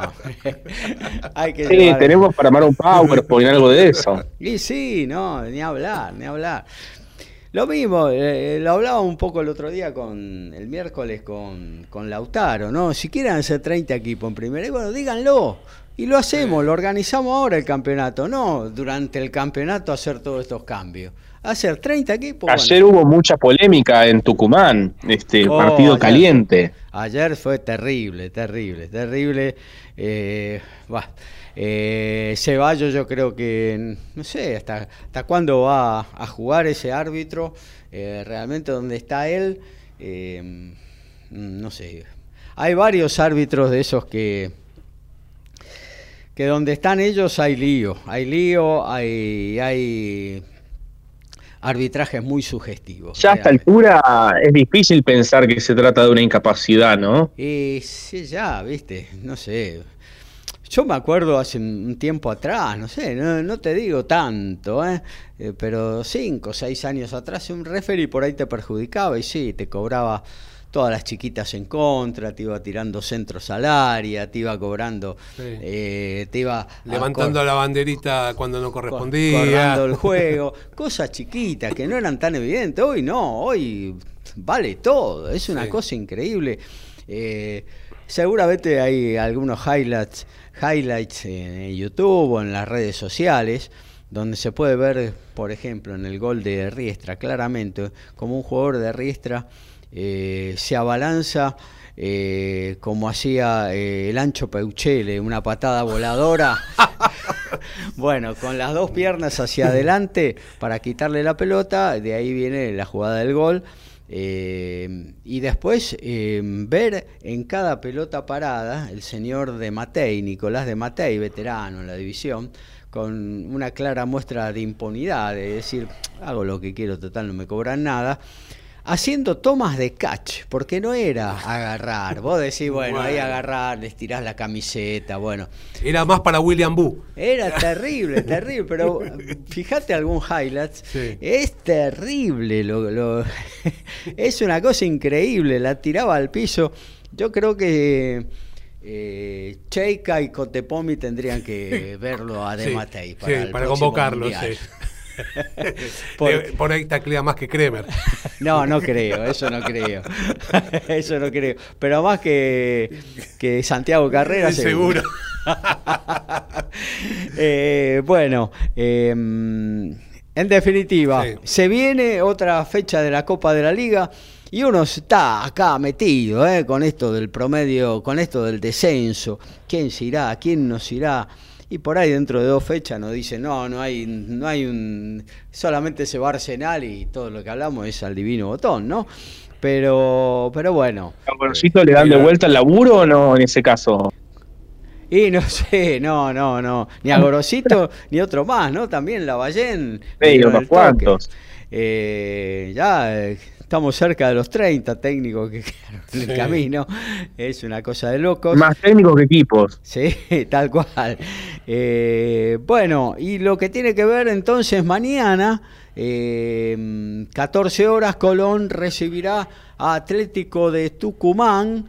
Eh, bueno, un Colón súper necesitado. eh, porque ahora también eh, entran a jugar otras cosas. Estamos en las últimas eh, cuatro fechas, ¿no? Si no me equivoco. Sí, faltan cuatro. Claro, las últimas cuatro fechas. 12 puntos. Son 12 puntos, ya se va achicando el margen, porque vos ahora decís, yo Colón tengo 39 puntos. Bueno, pero Central Córdoba, Gimnasia tienen 44. Sí, pero ahora 12 puntos. Descontar 5 ya no es. No. ¿eh? Ya no es lo No. mismo. ¿eh? Ya te tenés que eh, configurar para, para alcanzar a los que están ahí, a uno, dos puntos, tres como mucho. Eh, Por eso haber dejado eh, desperdiciar las, las- el partido de la semana pasada, donde jugás con el descendido Claro, y perdés, claro. eso la verdad que te, te- te marca bastante tu, tu realidad. Sí, sí, sí, sí, sí. sí. Sí, acá eh, el otro día lo decía Lautaro, ¿no? Eh, si vos en- en un torneo de 28 equipos, Sí. 28 equipos, eh, en todo un año, estás eh, número 27, y bueno, Sí. marca lo que sos, ¿no? Claro, y encima. ¿Tenés merecimiento para Oh, irte o no? ¿Cómo? ¿Eh? Encima Tigre te está dando una mano enorme y no la aprovechas. Claro. Tenés Incluso hasta te diría que el, el otro también, el que está, bueno, en este momento es Tigre, pero el que estuviera arriba de Colón, eh, también, viste, son muchos equipos y si no, no, no sumás, eh, no sumás tanto, es por, por algo estás en esa condición. Hmm. Eh, bueno, y Colón va- entonces va a enfrentarse a un Atlético de Tucumán que, que no está tan mal, pero que, bueno. Necesita eh, ganar si quiere entrar dentro de los cuatro. Claro, claro, está ahí para entrar dentro de los cuatro eh, y hasta incluso para soñar con entrar en Sudamericana. Entonces no puede regalar nada el equipo tucumano. Eh, luego 16-30, eh, Rosario Central estará recibiendo a Argentino Junior, Gimnasia frente a River, un partido durísimo para el Lobo que de sumar de a tres yo creo que ya va a estar sellando su continuidad en la categoría, eh, pero bueno, tiene frente a River ni más ni menos. eh, eh, vamos a ver qué, qué pasa ahí en 60 y 118. Y a las 21 River, eh, perdón, Independiente, eh, al cual River, a eso iba, por eso el acto fallido, al cual River le dio un baño de realidad, le dijo, bueno, Sí. Independiente, tranquilo, estás bien, te progresaste, sos mejor equipo de que agarró TV, pero no sos el equipo. No, y un gran reconocimiento para Tevez, que dijo, se hizo cargo de la derrota, dijo, pensé de jugarle de igual a igual a River y lo sumergió en, como vos decís, en una realidad que la cual eh, se, de- se demuestra que el equipo de Núñez es muy superior al resto de los equipos argentinos. y sí, sí, sí. Sí, pero también un error táctico importante y bueno, lo reconoció, ¿no? Pero eh, ¿a quién se le ocurre pensar que Independiente hoy por hoy está en condiciones de pelearle de igual a igual a River? Lo que pasa es que venía invicto, se les venían dando los resultados y a lo mejor interpretó o quiso ver una situación la cual, este, como te digo, este, se derrumbó con el partido del, del fin de semana. No, lo que sí le puedo tomar es que él habrá tomado esta oportunidad para ver, bueno, ¿dónde estamos? Si quiero jugar el fútbol que, que queremos, Claro. ¿dónde estamos? Sabiendo que era una posibilidad muy grande. Eso sí me parece bien porque hoy por hoy, por cómo se han dado las cosas, creo que Independiente eh, tiene un poquito de colchón. Este, Tenía tanto en el tema de censos como en el tema del campeonato. No, no, y aparte con un Tevez consolidado, porque este resultado es el resultado saca técnico, pero la verdad que con lo que venía haciendo hasta el momento, este, se vio mucha mejora en un torneo donde de- la verdad que el- la- la- es muy parejo y son muy pocos los que destacan uno sobre otro. Claro, sí, no, yo creo que un poco lo que de- eh, suscribo lo que dice Lautaro, ¿no? Tenía todavía un colchoncito, todavía lo tiene en la tabla de la Copa de la Liga y ya creo que del descenso se ha olvidado, por lo menos Sí. en esta parte del campeonato. Así que valía la pena eh, testearse a ver qué sucedía, qué sucedía, en qué nivel estaba Independiente y bueno, eh, borrón y cuenta nueva para el Rojo que mañana 21 horas estará recibiendo a Arsenal en búsqueda de, de la recuperación, ¿no? Eh, en la otra zona, después vamos todos al lunes, el domingo se Sí. juega todo en la zona A.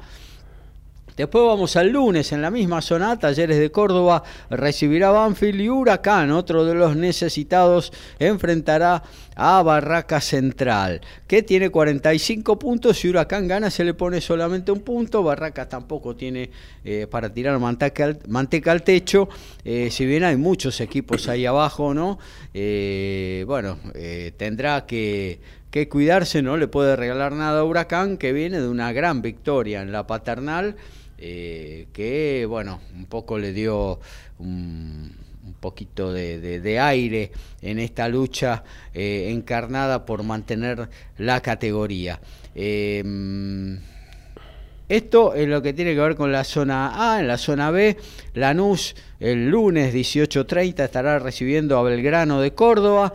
19 horas, Sarmiento de Junín estará siendo local también. Ahí eh, a metros nada más de la Laguna de Gómez, frente a San Lorenzo, un equipo que hace rato que no gana el equipo de Insúa, pero que es duro y va a contar con la desesperación de Sarmiento que se ha metido tras eh, mm, resultados adversos de nuevo ahí en la pelea por mantener la categoría, ¿no? En la misma zona, 21 y 15, el sorprendente Platense de Palermo, que estuvo ahí nomás de, de traerse tres puntos del nuevo gasómetro, enfrentará a Newells, ¿eh? un partido en el que se juega eh, mucho, porque están los dos eh, ahí colgados del cuarto puesto de, de la zona de clasificación de la Copa de la Liga a playoff, ¿no? Platense tiene 15, Newell tiene 14, así que es un partido de 6 puntos realmente se juegan eh, el Calamar y Newell's Old Boys. Eh, esta zona continúa el martes, 19 horas.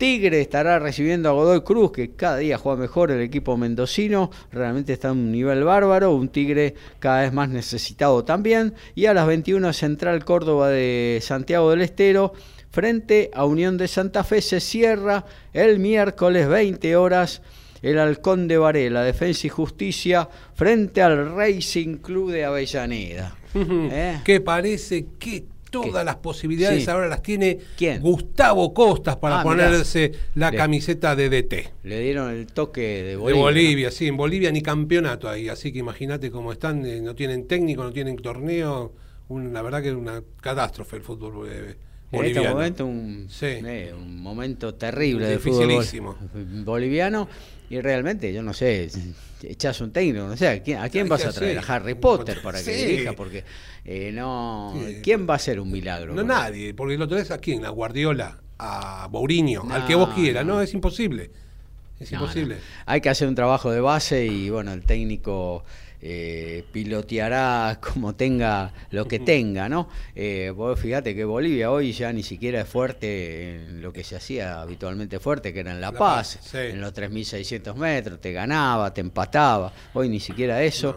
Eh, realmente eh, feo el momento del fútbol boliviano. Bueno, y también va a haber fútbol de la de la primera nacional, ¿eh? la segunda categoría, que va a estar definiendo en el día de mañana un ascenso al torneo de la primera división, a la liga profesional del fútbol argentino, eh, o quizás esté definiendo los dos, ¿no? Porque hay, hay rumores de que eh, este partido del- de mañana domingo, 18 horas, Almirante Brown, Independiente de Rivadavia, Sí. que se va a jugar en el, el Mario Alberto Kempes de Córdoba, eh, bueno, tendría que definir uno de los de los ascensos, el otro iría a jugar el reducido, colarse en el reducido, pero da toda la sensación de que los dos van a partir rumbo a la primera división y lo único que estarían dirimiendo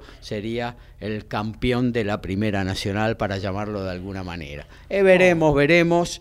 Eh, hay que estar atento a los boletines oficiales de la AFA porque en cualquier momento puede haber alguna novedad. Puse mil pesos en una rifa para que vayan los muchachos del Bronx. Se podría hacer como un PRODE eh, o algo así para Claro. un- las apuestas, BetPlay, todo eso, que hagan una eh, una apuesta, a ver si hay dos ascensos, un ascenso, Eso, ah, tres ascensos, 15. Para mí paga como eh, 1,50, 10 ascensos. Porque se, se viene el de 40, me parece. ¿eh? Bueno, ayer eh, Riestra entonces con, con gol de Romero le ganó a San Martín de Tucumán en la Ciudadela. ¿eh? Tenía ventaja deportiva San Martín de Tucumán. Cayó frente a Riestra 1 a 0. Hoy eh, arranca el reducido, eh, o mejor dicho, continúa el reducido, 17.30, Chacarita enfrentando a Temperley por Teis Sport. A las 18 por la pantalla de DirecTV vas a poder ver Agropecuario en Carlos Casares frente a Ferro y 21 y 30 Quilmes en el centenario estará recibiendo a Gimnasia de Mendoza. Mañana 16 horas Deportivo Maipú, uno de los animadores del campeonato de la Primera Nacional durante toda la temporada, estará recibiendo el botellero a San Martín de San Juan, 19 horas Estudiantes de Río Cuarto. Eh, estará frente a Mitre, el equipo de Alfredo Grelac, 21 a 30, pero del lunes cierran eh, esta fase del reducido de la Primera Nacional Atlético de Rafaela, ahí en la Perla del Oeste, recibiendo a Defensores de Belgrano. Se define, en estos cruces se define eh, los siete que quedan y que van a disputar teóricamente con el que pierda de la final, ¿no? Si es que no ascienden los dos. Si, no sé, si no ascienden los dos, agarrate Catalina, porque van a quedar Sí. siete, no sé cómo lo van a definir. Eh, ahí está, ya está, una- un descenso menos. Entonces quedan par. Quedan par. Quedan Si no, par, descenso claro. menos ya lo dijeron. Ah, ya no, otro más. Otro Se- más. Y digo, así quedan par. Porque ese fue el argumento que pusieron la, la- eh, la vez pasada. Bueno, esperemos. Eh, ¿Por qué se definen? Porque los nombrados en primer término, los que juegan en condición de local, tienen la ventaja deportiva. Eh, si empatan o ganan, eh, pasan a la próxima ronda. Los visitantes tienen la necesidad de ganar para... eh, acceder a lo que serían los, cuartos de final de este reducido de la Primera Nacional. Eh, también va a haber eh, B Metropolitana, dijimos, Talleres de Remedio de Escalada empató en, en la avenida Rosales, allá en el sur del conurbano bonaerense, 0 a 0 versus eh, San Miguel y hoy definen en los polvorines 14.30 por Teis Sport. Eh, esto eh, es, en caso de otro empate, obviamente que el que gana eh, asciende a la Primera Nacional, en caso de otro empate se jugará media hora más eh, y en caso de empate irán a definir eh, a los eh, 12 pasos y habrá algún llamado urgente para el chiquito Romero, para alguno de los equipos ataje los penales ahí en los polvorines. Eh, luego se juega también el reducido y también va a haber reducido de la primera C que tiene otro sistema de, de definición. Todos los campeonatos hacen la suya acá en la Argentina. Eh, y bueno, eh, por ejemplo, hoy Italiano recibe a la Madrid. Eh, en el primer partido en Devoto empataron 1 a 1. ¿Qué pasa en caso de igualdad? Obviamente que el que gane pasa. De persistir al final de los 90, se irá directamente a los penales. Eh, Acá no hay 30 minutos, así que, bueno, todo cambia en el fútbol argentino, todas las divisiones son diferentes. Es un gran con- conglomerado de incongruencias, pero bueno, es así. Eh, la pasión de- del, del- del hincha. Está cada vez más bastardeada con eh, campeonatos que cambian continuamente, con decisiones que se dan eh, ya, no, ni siquiera durante el campeonato, sino al finalizar el campeonato, eh, y con arbitrajes que cada vez levantan ya ni siquiera sospechas, ya son tan evidentes que, bueno, ni siquiera son sospechas. Eh, bueno, hasta aquí hacemos lo de fútbol, vamos a actualizar un poquito lo que está pasando en el mundo del deporte. Arrancamos con el tenis, amigo Lautaro. Gaby Lourdes Carlet ganó su partido de semifinales, está en la final panamericana y ya tiene lugar en París 2024 también. Ya garantizó una medalla, está, va por el oro mañana o por la plata en caso de perder. Ya está clasificada en París 6-1-6-4 sobre Rebeca Parino, en tanto que Julia Herrera lucha en el curso central, perdía 5-1 en el segundo, está 5-4 ahora ante Laura Pigosi.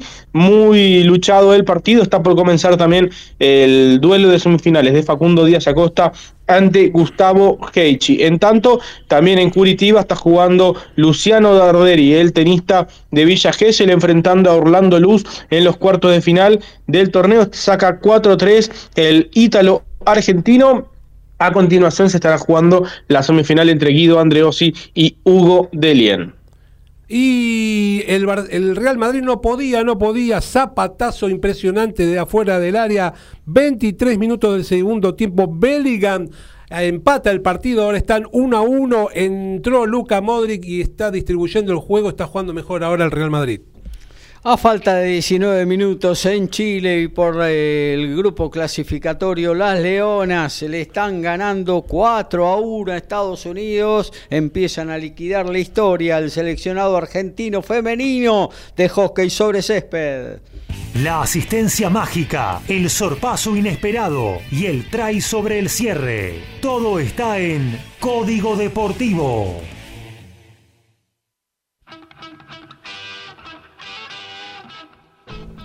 Y el gran jugador de Irlanda, Johnny Sexton, que tiene 38 años, pone fin a su carrera como jugador, ahora se vuelve a vincular con el seleccionado, pero va a ser parte del staff, reemplazaría al actual entrenador de ataque, puesto que tomaría cuando se juegue el próximo Seis Naciones para aprovechar toda su experiencia. A pesar de estar fuera del deporte, ya tiene algunos negocios por afuera del grupo Ardoc, que se dedica al mundo del vidrio y a los metales y la verdad tiene ser Luxemburgo, tiene unos manguitos metidos ahí.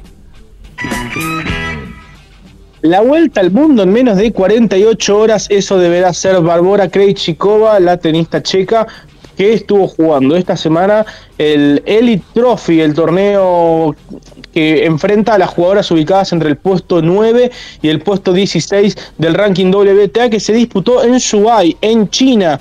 Y a partir de la próxima semana, la tenista checa estará jugando el torneo de maestras de la WTA en Cancún, en México, donde compite en la rama de dobles junto a su compatriota Katerina Siniakova y donde también es la primera suplente en el cuadro de singles. Así que Barbora tuvo que volar de inmediato desde Shuai hasta Cancún, ya está en México y se está poniendo a entrenar junto a su compatriota Siniakova. Bueno, vamos a hacer rápidamente lo que tiene que ver con el automovilismo. Un nuevo título para el argentino Franco Chirolami. Esta vez eh, es en la, categoría TCR Italia. Eh, confirmó apenas terminada la carrera Sabatini de Sabatina, perdón, de hoy de Imola, el Automóvil Club Italiano, que se hizo lugar al reclamo que había interpuesto el equipo de Franco Girolami, el Aicoa Racing, por la penalización de 5 segundos que le habían dado los comisarios deportivos eh, en Monza al piloto de Isla Verde y de esta manera quedó desestimada la sanción. Con ello, eh, el cordobés recuperó 40 puntos de aquel triunfo y que le permitieron no solo sumar su tercer triunfo en el año, sino que además eh, conseguir el título de la serie italiana al contar con una ventaja suficiente e indescontable sobre sus eh, rivales más próximos, el neerlandés Neil Langenbel y el eh, francés Aurélien Conté. Eh, eh, Girolami celebró de, esta manera su segunda corona en Europa eh, y bueno, eh, es un poco el rey de las series TCR, ya que el año pasado se había coronado em, en el TCR europeo y ahora lo hace en el italiano. Recordemos que esta mañana em, Franco Girolami que había hecho tercer puesto en la clasificación, coronó esta, eh, este gran sábado con un segundo puesto y con esta eh, consagración eh, muy importante para el piloto y para el automovilismo argentino. El TC2000 definió finalmente que del 3 al 5 de noviembre lo que iba a ser eh, su vuelta al Autódromo El Sonda, ahí el Eduardo Copelo en la provincia de San Juan, finalmente quedó denegada, se atrasaron mucho los... Eh, los trabajos que se estaban realizando para poner en, en orden el circuito, con lo cual eh, la categoría decidió que esa fecha la tomará, eh, la correrá en el Autódromo Ciudad de Paraná, ahí en Entre Ríos. Eh, la última vez que anduvo por ahí el TC2000 fue el 17 de julio del 2021. Santero con Toyota ganó la carrera sprint y Facundo Arduzo la carrera principal 3 al 5 de noviembre entonces Autódromo Ciudad de Paraná para el TC 2000. Se viene eh, ya el TC eh, en Rafaela. Tobías Martínez marcó el rumbo, el rumbo en la primera práctica eh, ahí en la Perla del Oeste. recordemos que luego 13-15 apenas terminado Código Deportivo. Eh, se hará otro entrenamiento, 16 la clasificación y después la actividad dominical, 9.30, 10 y 10.30 las series, 13.15 la final, 25 vueltas eh, o 50 minutos. Eh, bueno, primer viernes, el viernes de México en y el que sonrió, como siempre, es el mismo. Max Verstappen, a pesar de los 2.000 metros sobre el nivel del mar, no le importa nada ni a él ni a su fabuloso RB19 de Red Bull. Marcó eh, por ahora el mejor tiempo eh, y bueno, aventajando a Lando Norris de McLaren y a Charles Leclerc que estuvieron ahí cerquita. La, la clasificación fue muy, pero muy ajustada, ya que 16 pilotos estuvieron dentro del segundo. ¿eh? Así que fue una clasificación muy ajustada, pero el que marca el 1 siempre es el neerlandés volador. El piloto local. Sergio Pérez por ahora no es profeta en su tierra. Quinta posición para el checo a 302 milésimas de su compañero de equipo. Completan los primeros 10 eh, entonces, Verstappen, Norris, Leclerc, el cuarto fue Valtteri Bottas con un sorprendente Alfa Romeo, el mencionado Checo Pérez, sexto Daniel Richardo en su vuelta a la Fórmula 1 luego de su lesión en Alfa Tauri, séptimo Luis Hamilton, octavo Esteban Ocon con Alpine, noveno Oscar Piastri con el otro McLaren cierra la décima posición George Russell con Mercedes se viene la agenda, sí, se viene la agenda en Código Deportivo 254. Todos los deportes en un solo programa. Código Deportivo.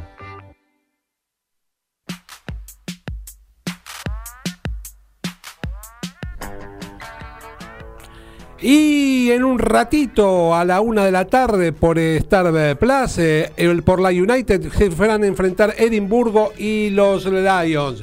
Por el- los playoffs del torneo del interior, a las 2 de la tarde, Jockey de Rosario recibe a Urucuré también por Star Plus. Más tarde, la gran final del Mundial, a las 4 de la tarde, Nueva Zelanda frente a Sudáfrica. Ese lo vas a poder ver por E ESPN 3. Bien. Ya en el día de mañana. por la Premiership, Newcastle, Northampton, Star Plus.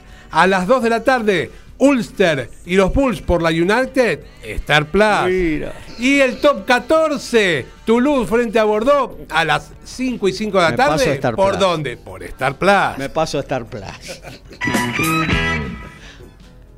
Bueno, lo que tiene que ver con el fútbol, 19 horas, eh, Boca recibe Estudiantes de La Plata por TNT, por ESPN, Premium 21 y 30, Instituto Vélez. 17 la final de la Copa Sudamericana. En Uruguay se juega Fortaleza versus Liga de Quito. Lo vas a poder ver por ESPN. Primera Nacional 17.30 por Teis Sport Chacarita Temperley 18 por DirecTV Agropecuario Ferro a las 21 y 30 Quilmes Gimnasia y Esgrima de Mendoza por Teis Sport. En este momento se puede ver los Juegos Panamericanos, Julia Riera ante Laura Pigosi por Teis Sport, también está por arrancar Facundo Díaz Acosta ante Gustavo Heide, también por Teis Sport Play. Hoy las tres finales de, dobles, también los partidos por la medalla de bronce, se puede ver todo por Teis Sports Play. Mañana domingo, 11 de la mañana, final por el bronce, eh, partido por la medalla de bronce de mujeres, puede estar eh, compitiendo Julia Herrera, también misma hora, 11 de la mañana, para el partido eh, por el bronce masculino, que podría estar compitiendo Facundo Díaz Acosta. Lourdes Carlet estará jugando por la medalla de oro a las 5 de la tarde, también mismo horario increíble, mismo horario para la final eh, masculina, así que es posible que tengamos a Lourdes Carlet y a Facundo Díaz Acosta en el mismo horario compitiendo ambos por la medalla de oro. Y también todo el Challenger de Curitiba se puede ver por Challenger TV, hoy hay muchísima actividad, se están jugando ahora mismo el partido de los cuartos de final, luego las dos semifinales y a continuación la final de dobles allí en Brasil, también eh, toda la definición de Viena y Basilea por Star Plus. Mañana las dos finales alrededor de las 11 de la mañana, hora de la Argentina. Aún no está confirmado, pero será por la mañana Argentina por Star Plus, tanto las finales de Viena como las de Basilea. Y también a partir del lunes, desde las 5 de la tarde, todo el torneo de maestras de la WTA que se disputa en Cancún, en México, en Latinoamérica, todo por Star Plus. Y en lo que tiene que ver con el boxeo, el argentino Tobías Pitbull Reyes se enfrenta en México a Cristian Chicharo González. Lo podrás ver a partir de las 0 hora de este sábado en eh, Combate Space por Space, obviamente, y también eh, Tyson Fury versus Francis Ganou y una gran velada, todo de pe pesos pesados, y es bien a partir de las 21 horas. Almuerzo con la patrona, o llega la bondiolita, reunión familiar, o un sanguchito y a seguir. Tiempo de almuerzo, momento de despedida en Código Deportivo.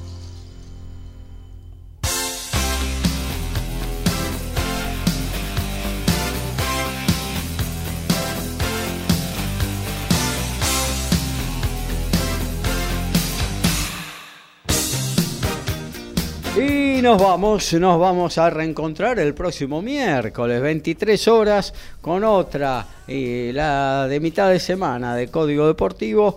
Eh, espero que pasen un muy buen fin de semana. Hay mucho fútbol, mucho deporte, juegos panamericanos. De todo para ver en pantalla, los amantes del deporte están de parabienes. Alfredo González, abrazo. Un saludo enorme para todos, para los oyentes. Déjame decir cortito algo personal. Sí. Hoy Sí. mi mamá y mi papá hubieran cumplido 58 años de casados. Bien. A donde quiera que estén, un saludo enorme, sobre todo en este momento a papá, que relacionado con el deporte que tanto me lo inculcó. Bueno, muchas gracias eh, y nos, nos, eh, nos sumamos, nos sumamos al deseo de, del amigo Alfredo González. Bueno, Lautaro, abrazo, gracias por estar como siempre.